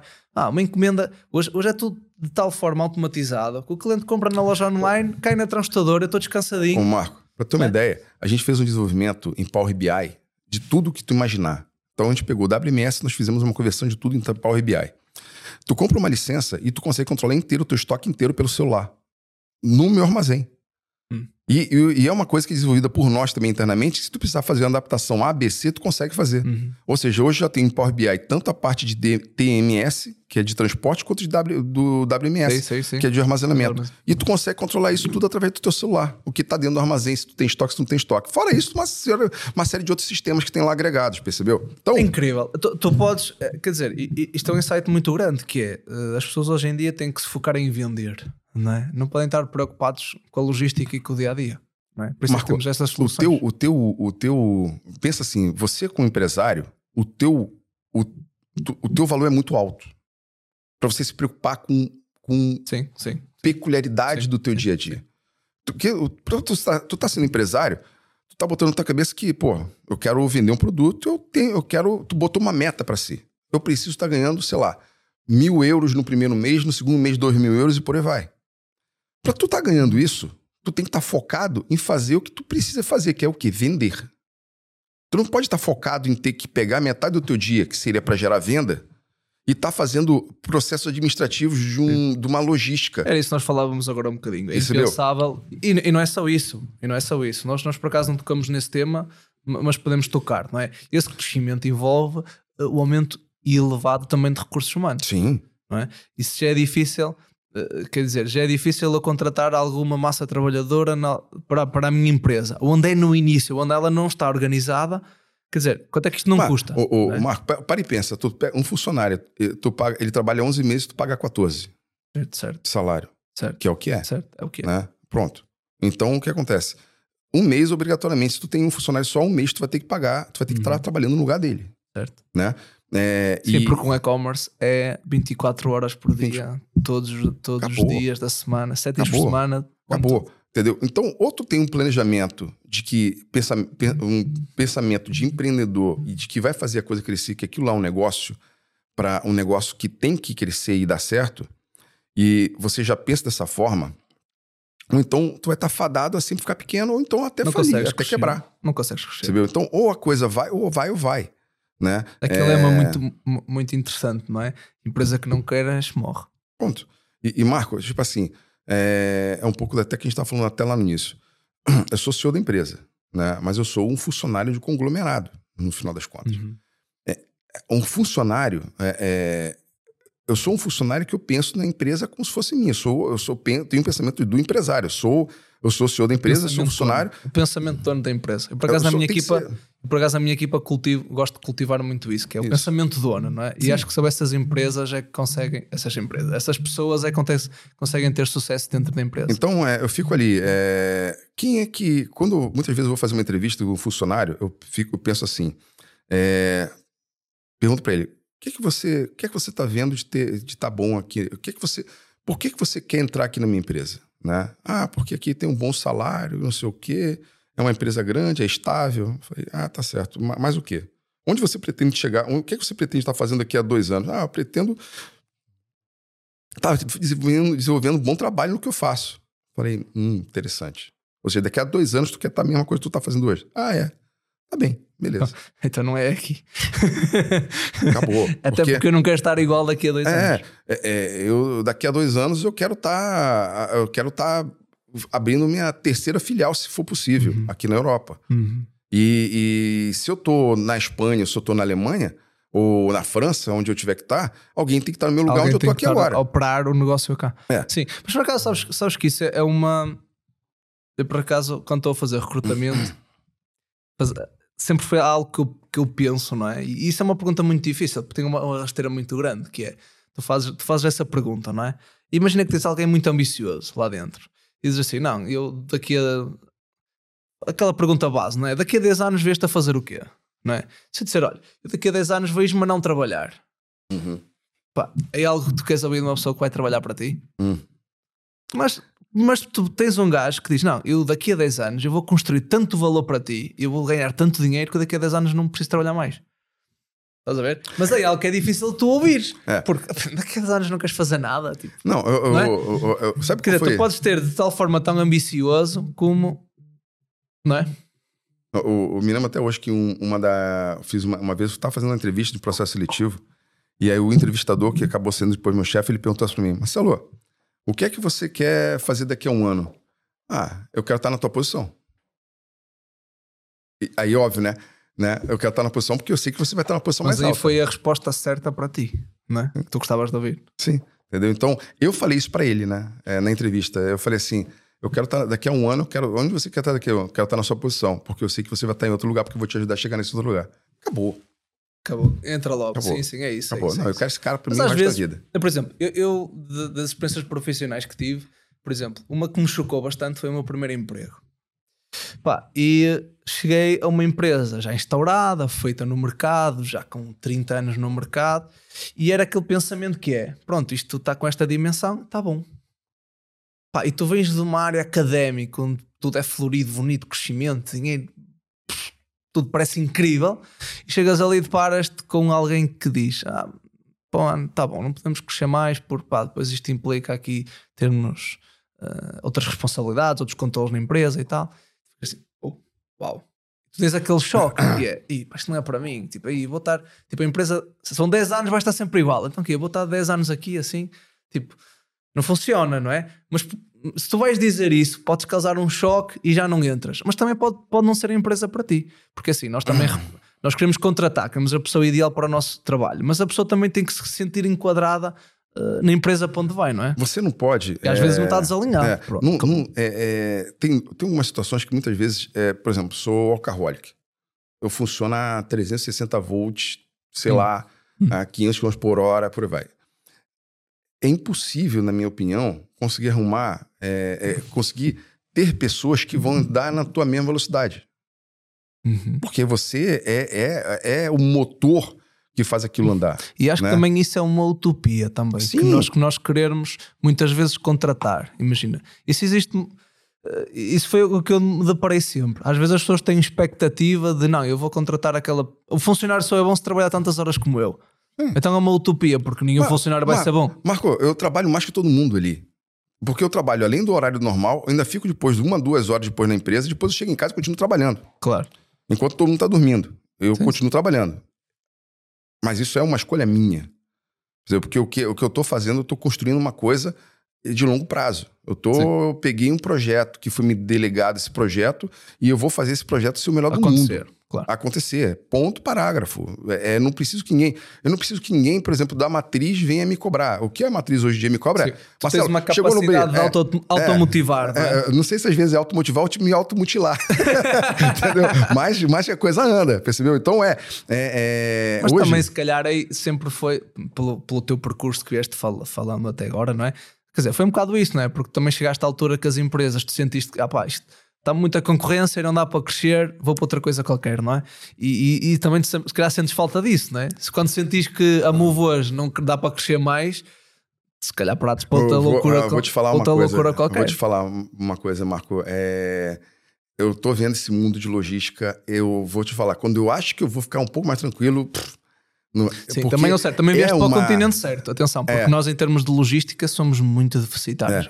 É. Eu vou te falar que a gente. que Se tu para pensar, Marco, é, eu peguei o primeiro armazém de 500 metros quadrados, foi, foi final de 2021, né?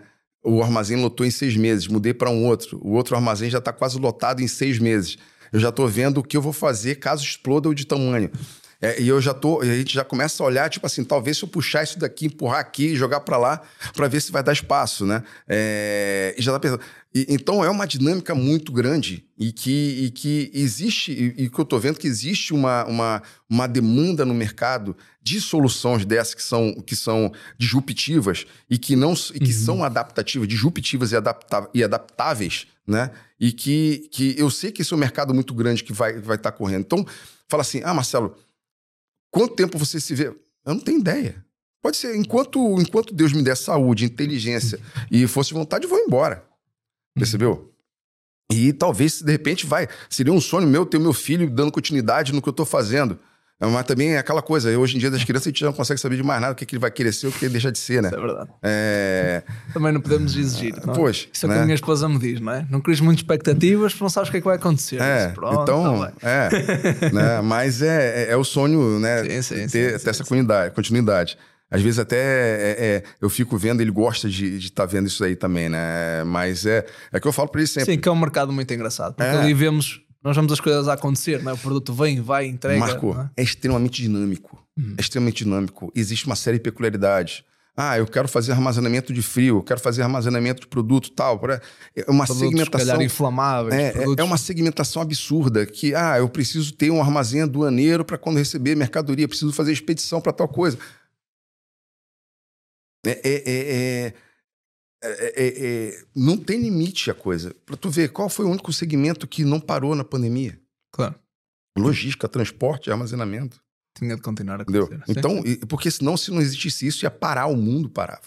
Entendeu? E eu falo para você, hoje hoje eu sou muito grato de eu estar inserido nesse mercado. Uhum. Sou muito grato pelas pessoas que me trouxeram para cá nesse produto, nesse, nesse negócio, entendeu? Então é, é, é- é- eu Tem hoje que te dar um suporte para crescer. não é? é, é, eu falo hoje, hoje a minha preocupação é muito mais é, é, hoje eu acho que cobrança né, não nem se preocupa se, se eu estou fazendo um bom trabalho ou não, até mesmo porque eu estou em Portugal e o resto eu tô no Brasil. É, A preocupação é muito mais. E aí, como é que tá aí? Tá dando mais dinheiro? tá dando mais dinheiro? Chegou no break-even? Primeiro é break-even, break-even, break-even. Tipo, chegou no break-even agora. Vamos lá. Tá dando dinheiro? Tá, tá dando dinheiro? Tá, tá, tá. Não, tá bom, vamos crescer mais. E, e é essa preocupação que hoje tá. É uma, uma boa preocupação, né? Graças a Deus tirou uma, tirou uma tonelada, só que já veio mais duas toneladas agora, Claro, né? Que é fazer isso dobrar, né? Tombando, é girar a crescendo, roda, fazer né? a coisa Agora é a andando roda. e por aí vai.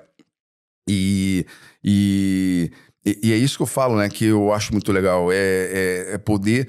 é, a gente está criando uma coisa que vai ajudar, que vão poder ajudar outras pessoas, outras empresas a, a Ser poderem. disruptivo. É, né?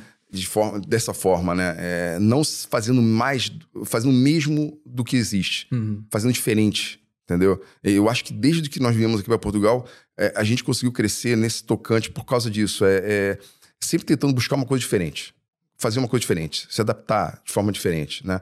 É, a, a empresa, a matriz da empresa, ela, ela tem uma metodologia assim: vamos crescer com nossos próprios pés. Né? Então, nunca tivemos aqui em nenhum momento ah, a cabeça, ah, não, eu sou uma startup, é, tenho um rio de dinheiro e vamos explodir. Talvez eu tivesse explodido, mas ao mesmo tempo eu ia poder me implodir. Sim, sim, né? sim. Se eu tivesse calhar, todo se esse- agora estavas muito grande, ineficiente é, e não e- conseguias. E, e ingerenciável. Ingerenciável, talvez. Né? Diz uma coisa, como é que funciona essa. Como é que, tendo em conta que a, a Move por trás tem uma empresa uh, brasileira, não é? Uh, como é que vocês funcionam aqui em questão de. Como é que funciona esta dinâmica? Uh, como é que é responder, de um CEO responder para um, para um superior, neste caso, para uma empresa que é noutro continente? Como é que funciona esta dinâmica? O, como é que, é que funciona a relação, o controle? Marco, é, é, a transparência acima de tudo entendeu? É muita transparência. É, eu sempre sou assim. É, é, na minha cabeça é. Eu só, eu só é meu o que é meu. O que eu comprei, que é meu, que eu. O que não é meu, não é meu. Então, por exemplo, a empresa, eu, sou, eu faço parte de um conglomerado, né? na verdade, são várias empresas. Né? Uhum. É, a primeira coisa é a confiança. Confiar em mim, esse desafio. E confiar em mim, levar a empresa para onde eu puder levar. Né? Confiar em mim os recursos dessa empresa. E, e, e para eu poder responder a essa confiança, eu sou o quê? Transparente.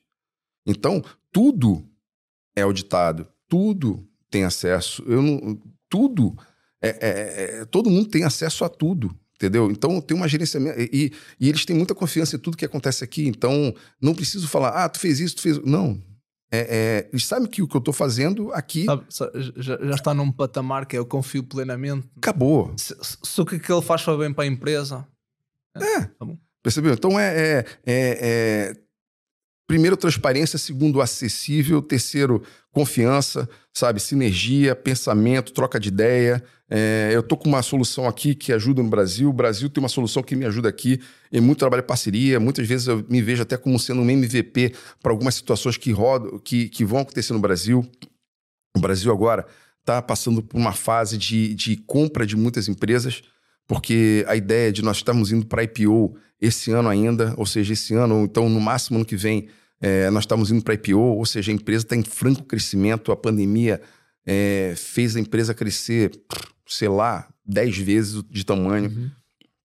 E nós acabamos esquecendo junto com isso também, né? É todo o mercado de logística. Então nós cobramos, nós, nós adquirimos várias empresas em segmentos diferentes e, e que fazem sentido para o ecossistema, de forma geral, né? Então é, é a, empresa no início era muito segmentada é, no ramo de no ramo bancário. Então, nós tínhamos a, a Gelcard, que fazia a fabricação do cartão, do cartão. Nós tínhamos a Flash Courier, que fazia a entrega do cartão. E no Brasil, nós tínhamos, nós tínhamos todos os maiores bancos do Brasil lá conosco. Tá bom.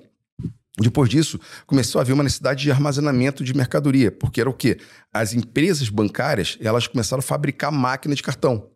Então precisava armazenar a máquina de cartão. Então foi criada, foi, foi criada a Move, né? Então teve a JAL, que era fabricar, depois teve a Flash que entregava, depois teve a Move, que fazia parte do braço logístico. Uhum. Né? E em paralelo a isso, começaram a haver outras ideias do Guilherme também, que é o CEO, é, a Levo, por exemplo, que era uma, uma fast delivery, né? que era de entrega rápida, que foi a Levo. Uhum. Depois nós, depois entrou a, a GoCross, que é uma que é um, uma empresa que tá, tem o intuito de auxiliar empresas a fazerem, é, a, a, a, se especializarem em e-commerce, fazer a venda deles em vários marketplaces diferentes, né, com uma plataforma que está sendo desenvolvida. E, e agora estão adquirindo outras, outras empresas de transporte e de fulfillment também, é, voltado mais para o e-commerce. Voltando mais para o e-commerce e de centralizar um pouco é, é Sim, só o ramo já bancário. né? O mercado é de tal forma grande que depois Sim. eu ser só especialista em e-commerce pequeninos eu já tenho um cliente, uma, uma clientela é, enorme. É.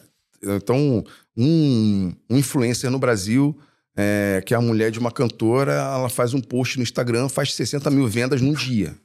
Exatamente. Loucura. Sabeu? É, coisa de doido. É, assim. exatamente. É, então, é um é... mercado de outras dimensões, não é? Sim. Tem Aqui, por exemplo, isso é uma coisa até que eu estava fazendo um estudo agora, né? Ah, como é que é o mercado? No Brasil, isso aí é uma coisa fortíssima. Tem empresas de fulfillment que são especializadas em influencers, né? Uh, tudo bem, influencer no Brasil lá tem 20 milhões de seguidores, não sei o quê. Faz um post explode de vender qualquer coisa. Exato. Né? Já aqui não. Eu estava vendo que, por exemplo, aqui é, eu acho que. Não o, funciona assim. Não funciona. Muitos, muitos influencers não têm marca própria. Lá eles todos têm marca própria de produtos, então isso é uma coisa muito diferente, né? É, aqui a maioria dos influencers que, eu, que nós analisamos, eles são. Eles promovem outras marcas.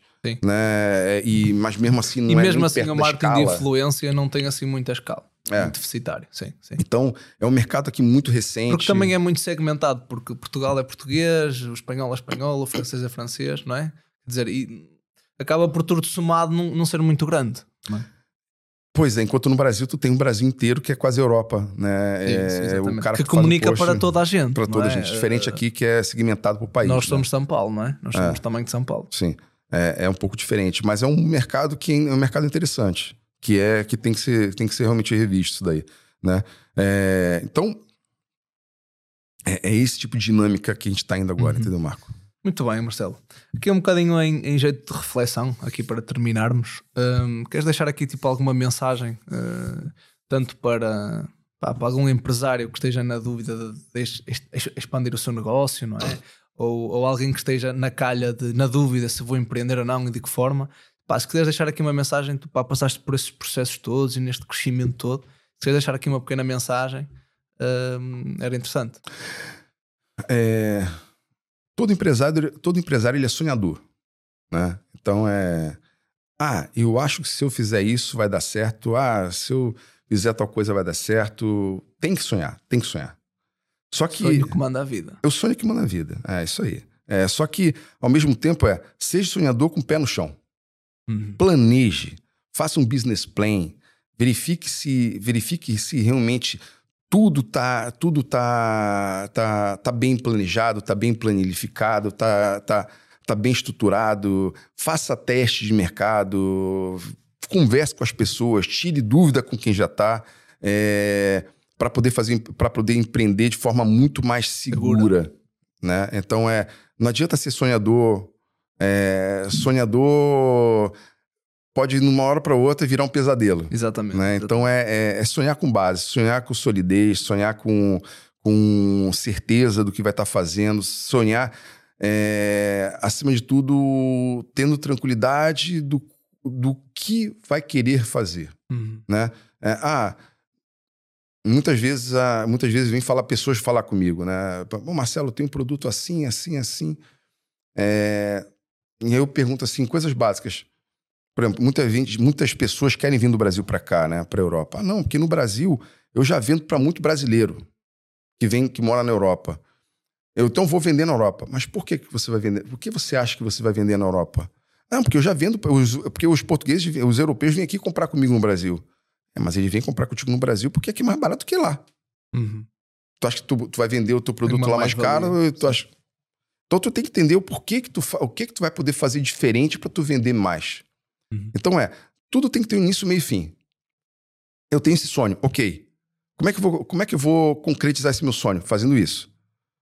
Né? Traçar um E- plano. e- tem, que trazer, tem que traçar um plano. Não tem saída. Tem que traçar um plano. Tem que conversar com pessoas que estão no mercado. Tem que conversar com pessoas que podem estar te ajudando. Tem que, tem que ser uma esponja. E tem que ter humildade. Tem que, ter, tem que ser uma pessoa humilde. Uhum. Humildade para poder saber que tu tem que tu tem pessoas que sabem mais que você. Marco, eu sou o CEO da empresa. Eu troco ideia o dia inteiro. Eu com meus assim, funcionários. Eu, eu, eu, por acaso, sobre isso, eu, eu tenho, eu tenho uma bias muito interessante que é hum, eu, eu contrato para um dia ser a pessoa mais incompetente da minha empresa. Sim. Hoje, hoje eu tenho funcionário que sabe muito mais de sistema do que eu. Perfeito. É Porque é, é, eu, eu construí o sistema. Hoje em dia eu já nem sei. Como é, como é que funciona isso? Teve uma vez, eu até me lembro hoje dia, teve uma, uma- a minha, minha supervisora do Fulfillment, ela pegou, é, te- teve, deu baixa nela, eu quase quebrei minha cabeça. Quando eu fui ver o sistema, eu falei, o que quem faz aqui? Eu já não sabia, porque não estava mais tanto assim. É, a sorte que ela tinha lá o time dela, que, Sim, sim, sim. que sabia vamos mexer, mas... crescendo, vamos nos preocupando É, com outras e- coisas, e faz parte. Tanto que hoje é até uma... Certeza que não existe, já, já carregaste. quer dizer, já, tu já foste lá, quando nos conhecemos, já foste à Oxbet carregar material. Marco, eu falo, desculpa. é, eu acho que todo empresário tem que ter a humildade e tem que ser exemplo. Exatamente, Então, é, quando eu comecei essa empresa aqui, quem dirigia o carro era eu. exatamente. Era eu que carregava a caixa. Ah, pô, a empresa cresceu, né? É. Quem que carrega o stake? Quem é que, que dirige o stake lá quando tá precisando? É o Marcelo. O Marcelo vai lá dirigir o stake. Claro. Quem é que trabalha no final de semana para poder motivar o pessoal? O Marcelo tá lá trabalhando no final de semana para exatamente motivar o exatamente, pessoal. Exatamente. Então tu tem que ser exemplo acima de tudo. Entendeu? Um, um bom líder, é, é- um bom empresário, de forma geral, ele tem que ser, acima de tudo, um líder. Né? Ele tem que ser, uma, ele tem que ser uma, um exemplo para os funcionários, e os funcionários têm que ver esse líder como uma pessoa que eles querem alcançar um dia o nível deles, o nível uhum. dele, né? É, e não ser um ditador. A pior coisa que tem é, é, é de um empresário querer ser um ditador. As pessoas terem medo dele, ter medo do que eles podem. Isso é, isso é uma, uma relação péssima. Tu nunca vai ter pessoas do teu lado para te ajudarem a te corrigir. Uhum. Claro. Tu não é. Mas já tu só não é, dizer aquilo que tu queres ouvir. É, tu não é, tu não tem o dom da palavra. Uhum. Entendeu? Muitas vezes, quantas vezes eu já estava, eu tava numa incerteza, eu parei quase a empresa inteira para perguntar pro pessoal que, por quê? Eu queria também ouvir dele. Por mais que eles dessem uma série de soluções que eu não vou acatar em nada, mas pelo menos eu, eu queria ouvir a posição deles. Tem uma hora, uma ou outra que dá para tu acatar assim. É claro, bom. Claro, claro. Agora, se tu não tem se tu Ninguém, não tem o teu só, time, gente, só yes man, não vamos a lado nenhum. não vai. Por acaso, nós hoje tivemos, nós hoje de manhã, estava uma reunião, estávamos para decidir uma questão na comunicação e foi muito interessante. Estava uma reunião, acho que era, estávamos cin- cinco, acho eu, e eu vinha já com a minha ideia pré-concebida. Eu disse: Olha, chega lá, olha, nós agora vamos fazer assim, assim, assim. Toda a gente virou-se para mim e disse: Olha, pá, hum, acho que isso não está bem. Eu disse: Pronto, então, está bem. Soluções. Que eu também testo dizer que não está bem, mas depois também não apresentarem solução nenhuma. Isso para mim também não funciona.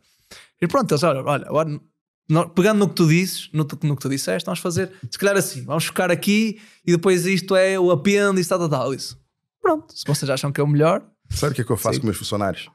Lá, quando tem um problema, aconteceu um problema, né? Ó, Marcelo, Sim, tá. aconteceu um problema. Falei, tá bom. Qual é a solução?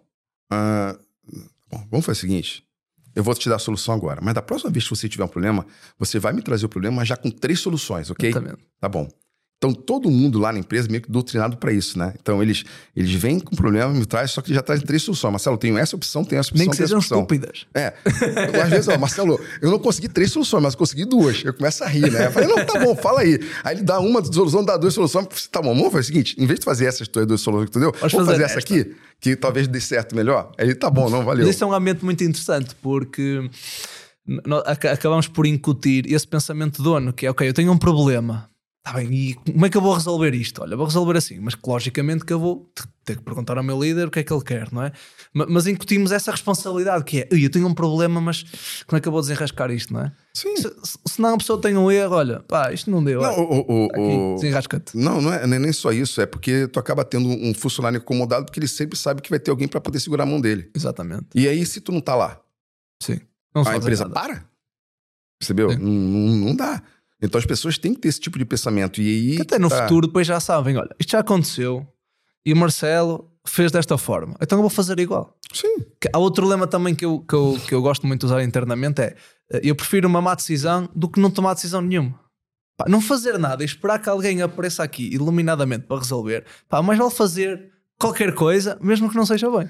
O, o, o Marco, é aquilo que. Tipo assim, o funcionário fez uma coisa errada. A pior coisa que tem, que um, que um, o- que o chefe, patrão, líder pode fazer é chamar a atenção desse funcionário. No primeiro momento. Fez uma besteira enorme. A primeira coisa que se faz é resolver. É, não. A primeira coisa que tu tem que fazer é respirar. Respira. Sim, sim. respira. né? Depois que tu respira, que tu faz o quê? Por que que tu fez isso? Não por causa disso, disso, tá bom. Viu que não deu certo, né? Então tu já aprendeu que não sim, sim, sim. vai repetir nunca mais isso, né?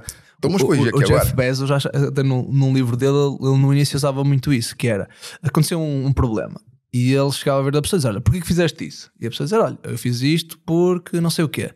Ele lá, e porquê que isso aconteceu? E porquê? Ele diz, na maioria das partes, chegava a mim o problema, mas pelo menos eu consegui identificar o porquê, o- esmiuçava ao máximo perceber porquê que o problema aconteceu. Sabe qual é o maior problema? Por exemplo, eu não sou analista de sistema, tenho formação em estatístico, tá? Eu tenho mestrado em estratégia de mercado.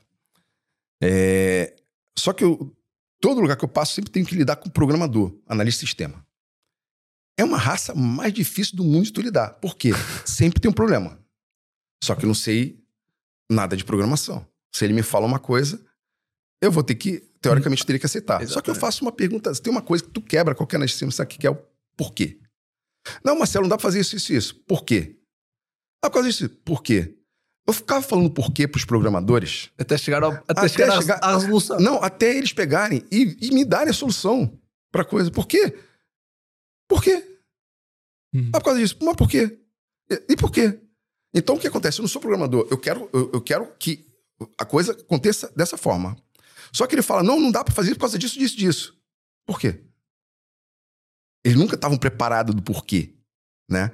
Então, o pessoal... Teve uma hora que o pessoal meu de TI eles já nem queriam trazer para mim o problema, porque sabiam que eu ia perturbar a paciência deles, que eles iam ter que buscar a solução. Então ele já vinha, o próprio programador já vinha com a solução. Ou então nem me falava nada, já resolvia. Já resolveu logo. Entendeu? Então é assim. E, e, é isso que tu tem que estar tá embutindo no teu, incutindo no teu funcionário. Senão né? as pessoas também ficam fora da responsabilidade, que é, olha, correu mal, não, um problema. Marco, é? tu, tá, tu imagina, você, é um, você tá com uma empresa, lançando uma empresa e, e, e, tá tudo centralizado em você. Aconteceu isso comigo também. Tava lá, eu, tudo passou por mim. Sim, isso acontece até uma certa dimensão, acontece com todas, não é? É, então, eu acho que depois o, o, nosso papel é começar primeiro a segregar, primeiro a escolher as pessoas, treiná-las, elas errarem, nós corrigirmos até elas ficarem Acabou. independentes. Porque vai ter uma hora que tu tem que estar. Tá, para tua, tua, tua empresa crescer, tu tem que ter gente do teu lado para te apoiar. Sim, sim. Não, e, e, para tocar o piano é, sozinhos, não é? é? É um trabalho diário isso daí. É, um, é, um, é uma conscientização diária. É aquela coisa, tem uma hora lá que tu vai estar tá, vai tá peneirando para ver quem pode estar tá do teu lado. Vai ter uma hora que vai chegar num determinado momento, ainda mais quando é um processo de startup, que tu precisa fazer a empresa andar. Tu vai trazer a pessoa que estiver disponível. Uhum. Só que no meio do caminho, tu vai ver que essa pessoa que estava disponível não é a pessoa que tu quer para teu futuro lá. Uhum. Mas tá bom, ela tá lá ainda. Tu tenta ver tirar o máximo possível dela para tu ver até onde ela chega. Ela chegou aqui, tem jeito, a capacidade dela tá ali. Vai ter que ter uma outra pessoa para poder continuar. Uhum. Isso é um processo contínuo. Por exemplo, hoje a empresa está no armazém de 2 mil. Se eu for para o armazém de 3 mil, ou, ou dobrar o tamanho, o que é que eu vou fazer? Vou ter que ter outras pessoas para estarem cuidando uhum. disso, ajudando uhum. nesse processo inteiro. Então, é, é, isso é um trabalho diário de uma liderança, é um trabalho diário do empresário. Sim, não e aprender saída. a segregar, e aprender é, a formar. E, e, e, quando tu fala até segregar, é uma coisa bem inteligente, porque o pior é se tu, se, é se tu for um líder centralizador. Aí, não, não, é assim, tu és centralizador à tua capacidade, que é tu tens um dia, tem uma determinadas horas de trabalho, não fazes mais com aquilo. Não dá para. Não, não, quer dizer, não vou pegar num dia de 24 horas e trabalhar 30. Sim. Entendeu? Então, é, é, é, ah, e também passar toda, tu não delegar para os teus funcionários tomarem uma decisão também é muito complicado. Então, eles têm que ter autonomia para poder tomar uma decisão, por mais que esteja errada. E aí, é para eles sentirem também a importância de estarem dentro, que é tomar uma decisão, não correu bem, eles perceberem, interiorizarem que então uh, a minha ação tem uma consequência, sim, não é? Sim, sim, Isso sim. também é muito importante. É, é, é por aí, sabe? É, novamente, tem um sonho, tem certeza de como concretizar o sonho entendeu? É, todo sonho é bom, tem muito do feeling, né? Mas todo o feeling e todo sonho, para ele poder se tornar realidade, tem que ter uma base muito grande, muito sólida de conhecimento e de, de, de certeza de qual o caminho certo a seguir. Uhum. Entendeu? Nem todo mundo, nem para todas as empresas a Amazon é maravilhosa, porque a Amazon come uma taxa de uma, uma, uma taxa de margem absurda e nem todas as empresas têm condição de vender na Amazon. Sim, sim, Por sim. exemplo, ah, eu queria estar tá vendendo na Amazon, tá bom, tem certeza? Sim, tem margem para isso, tem capacidade, pois. consegue cumprir com todos os requisitos que a Amazon tem. Pois é, entendeu? Então... Mas por acaso cá tivemos já um episódio passado que falava Uh, comparávamos um bocadinho, falávamos um bocadinho sobre marketplaces e e-commerce e perceber um bocadinho a diferença. Aqui a Move apresenta um, um, bom suporte a, a todos os e-commerce e uma das fases de crescimento que o empresário pode ter é essa, essa, essa, essa segregação pode ser por um outsourcing Sim. de um determinado serviço. E o, o, empresário pode estar preocupado é com a sua loja, ter mais produto, melhor qualidade, perceber o cliente, a manter as vendas, enquanto tem segregado a parte logística. Sim. E aqui a Move aparece um serviço. Sim, Marcelo, agora para terminar, Queres mencionar a forma que te podem contactar ou que podem conhecer a Move, conhecer o, o, os serviços? Sim, sim. Uh, para quem estiver lá em casa e tiver interesse, é. queres deixar aqui os. O, quiser, quem quiser conhecer um pouquinho da Move, né? É, o nosso site é www.movelogistica.pt. É, nosso telefone 309-702-800. Depois meto na descrição. E, a, e, a, e o e-mail é o contacto arroba movelogistica.pt, tá? É, é um prazer. Lá faço questão de todos os clientes que a gente está negociando irem nos visitar uhum. no nosso armazém, apresentar o que nós fazemos e também. E, e geralmente, e, e, e, quase que a totalidade das vezes fala diretamente comigo, porque sou eu que sou o, o principal vendedor da empresa. Então, não tem saída. Eu gosto de fazer o que eu faço. Exatamente, entendeu? exatamente. Pronto, malta. Obrigado, obrigado Marcelo por estás por estás aqui. Um, pá, vocês depois podem conhecer a Move. Uh, nós aqui na Small Talks podem perfeitamente seguir no nosso Instagram, nas, todas, no Spotify, no podcast da Apple e no YouTube. Uh, e fiquem aqui, fiquem atentos às novidades, fiquem atentos aos próximos episódios e até à próxima. Tchau, tchau.